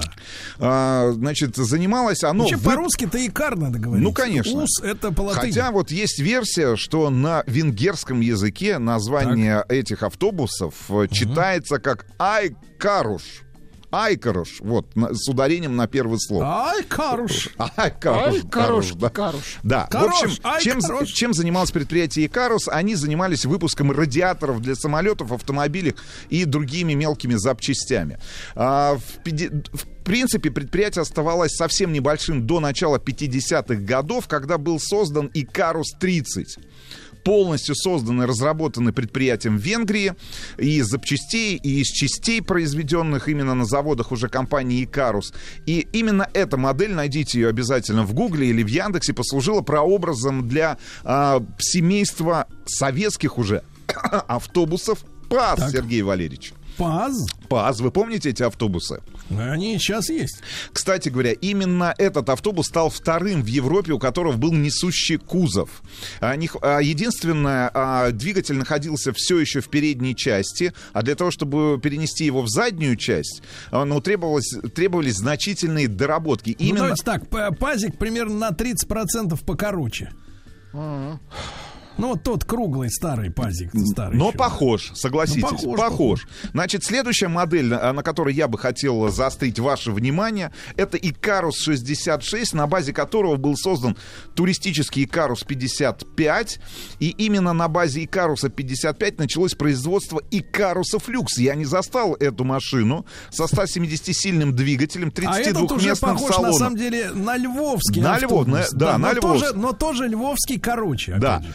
Значит, и именно эти машины стали основой венгерского экспорта и продержались на конвейере более 20 лет, вплоть до конца 70-х годов. И именно Икарус и Люкс стали основным международным... Икарус Люкс стал основным э, международным автобусом Рустам. в СССР. Рустам, там же прикол-то, я вот сейчас фотографию смотрю, этого 55 66-го, да? Прикол в том, что у этого двигатель явно сзади, причем он выдается из задницы кузова, как будто багажник у легкового автомобиля. То есть вот он как бы ниже стекла идет такая вот осиная еще, так сказать, гнездо Слушайте, ну вот именно Икарус и Люкс это автобусы-миллионники, потому что двигатели ходили без капремонта более миллиона километров. Можно было встретить на автовокзалах всех крупных городов Советского Союза. Это Москва, Ленинград, Рига, Таллин, э, да тот же наверняка и Душанбе с Курган-Тюбе.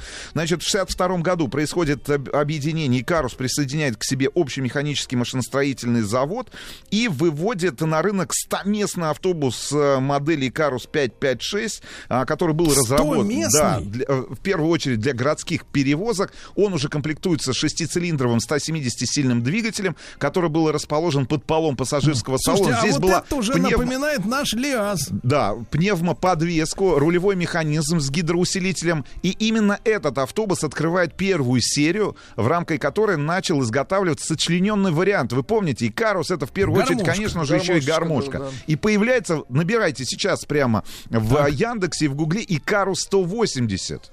Так. И вот с конца 60-х годов, начала 70-х, вот эти самые гармошки и Карус 180 начинают регулярно поставляться в СССР. И именно с этого момента, с начала 70-х, СССР становится крупнейшим импортером венгерских автобусов. Именно это, на самом деле, в конце концов, в 91 году и погубило само предприятие, потому что 90% всего экспорта всех поставок приходилось именно на рынок э, Союза Советских Социалистических Республик. Ну и, понятно, оставшиеся там, наверное, там 10-15% это как раз э, э, Куба та же самая, да, ну там часть э, европейских стран. Кстати говоря, автобус, автобусы, э, автобусы можно было встретить в Лос-Анджелесе, А. потому что почти тысяча автобусов в свое время было поставлено в, Лос ну, э, в Соединенные Штаты Америки, в частности, на автобусные линии Лос-Анджелеса. Значит, ну а самый популярный проект, который мы с тобой знаем уже, с которым, ну, в котором, я надеюсь, вы, Сергей Валерьевич, провели не один час, э, это 200-я серия, появилась э, в 1967 году. Это было типовое семейство с модульной конструкцией, благодаря которой, то есть это платформа. Давайте так, Икарус был первопроходцем, если так вот, как сегодня сказали бы автомобилестроители, первопроходцем в создании платформы. Вот на этой единой платформе 200 серии, а, значит, и красно-панельного кузова, кузова можно было собирать автобусы любой длины, высоты и с различным расположением дверей. Это семейство предусматривало два варианта установки двигателя в задней части для одиночных автобусов и под полом для сочлененных. Ну и, соответственно, форма кузова, которая была разработана дизайнером, она была функциональной. И на самом деле это один из самых таких неустаревающих дизайнов. Да, вот мы с тобой постоянно говорим о том, что... Это какой номер-то? Это 200-я серия. 200. Ну, 256, наберите. 256, Сергей Валерьевич. Да, это он. А он, знаешь, такого яркого эм, а- алого цвета верх у него был и, и белый низ, помните? Да, конечно. Ну и, соответственно, гармошка к 200 серии. Я не помню а, конкретную, конкретную модель, номер конкретной модели. По-моему, 258-я. Ну, в общем, 256, 258, 200 серия. Ну, мне кажется, до а, момента распада Союза Советских Социалистических Республик и существовал, существовали эти автобусы, они выпускались, они постоянно совершенствовались. Более того, что интересно, что в 84 году был собран 200-тысячный Икарус 200 серии, и новое представлено было семейство уже 400 серии. И тут самое интересное, у заказчика была возможность выбрать двигатель, который устанавливался на универсальной моторной раме.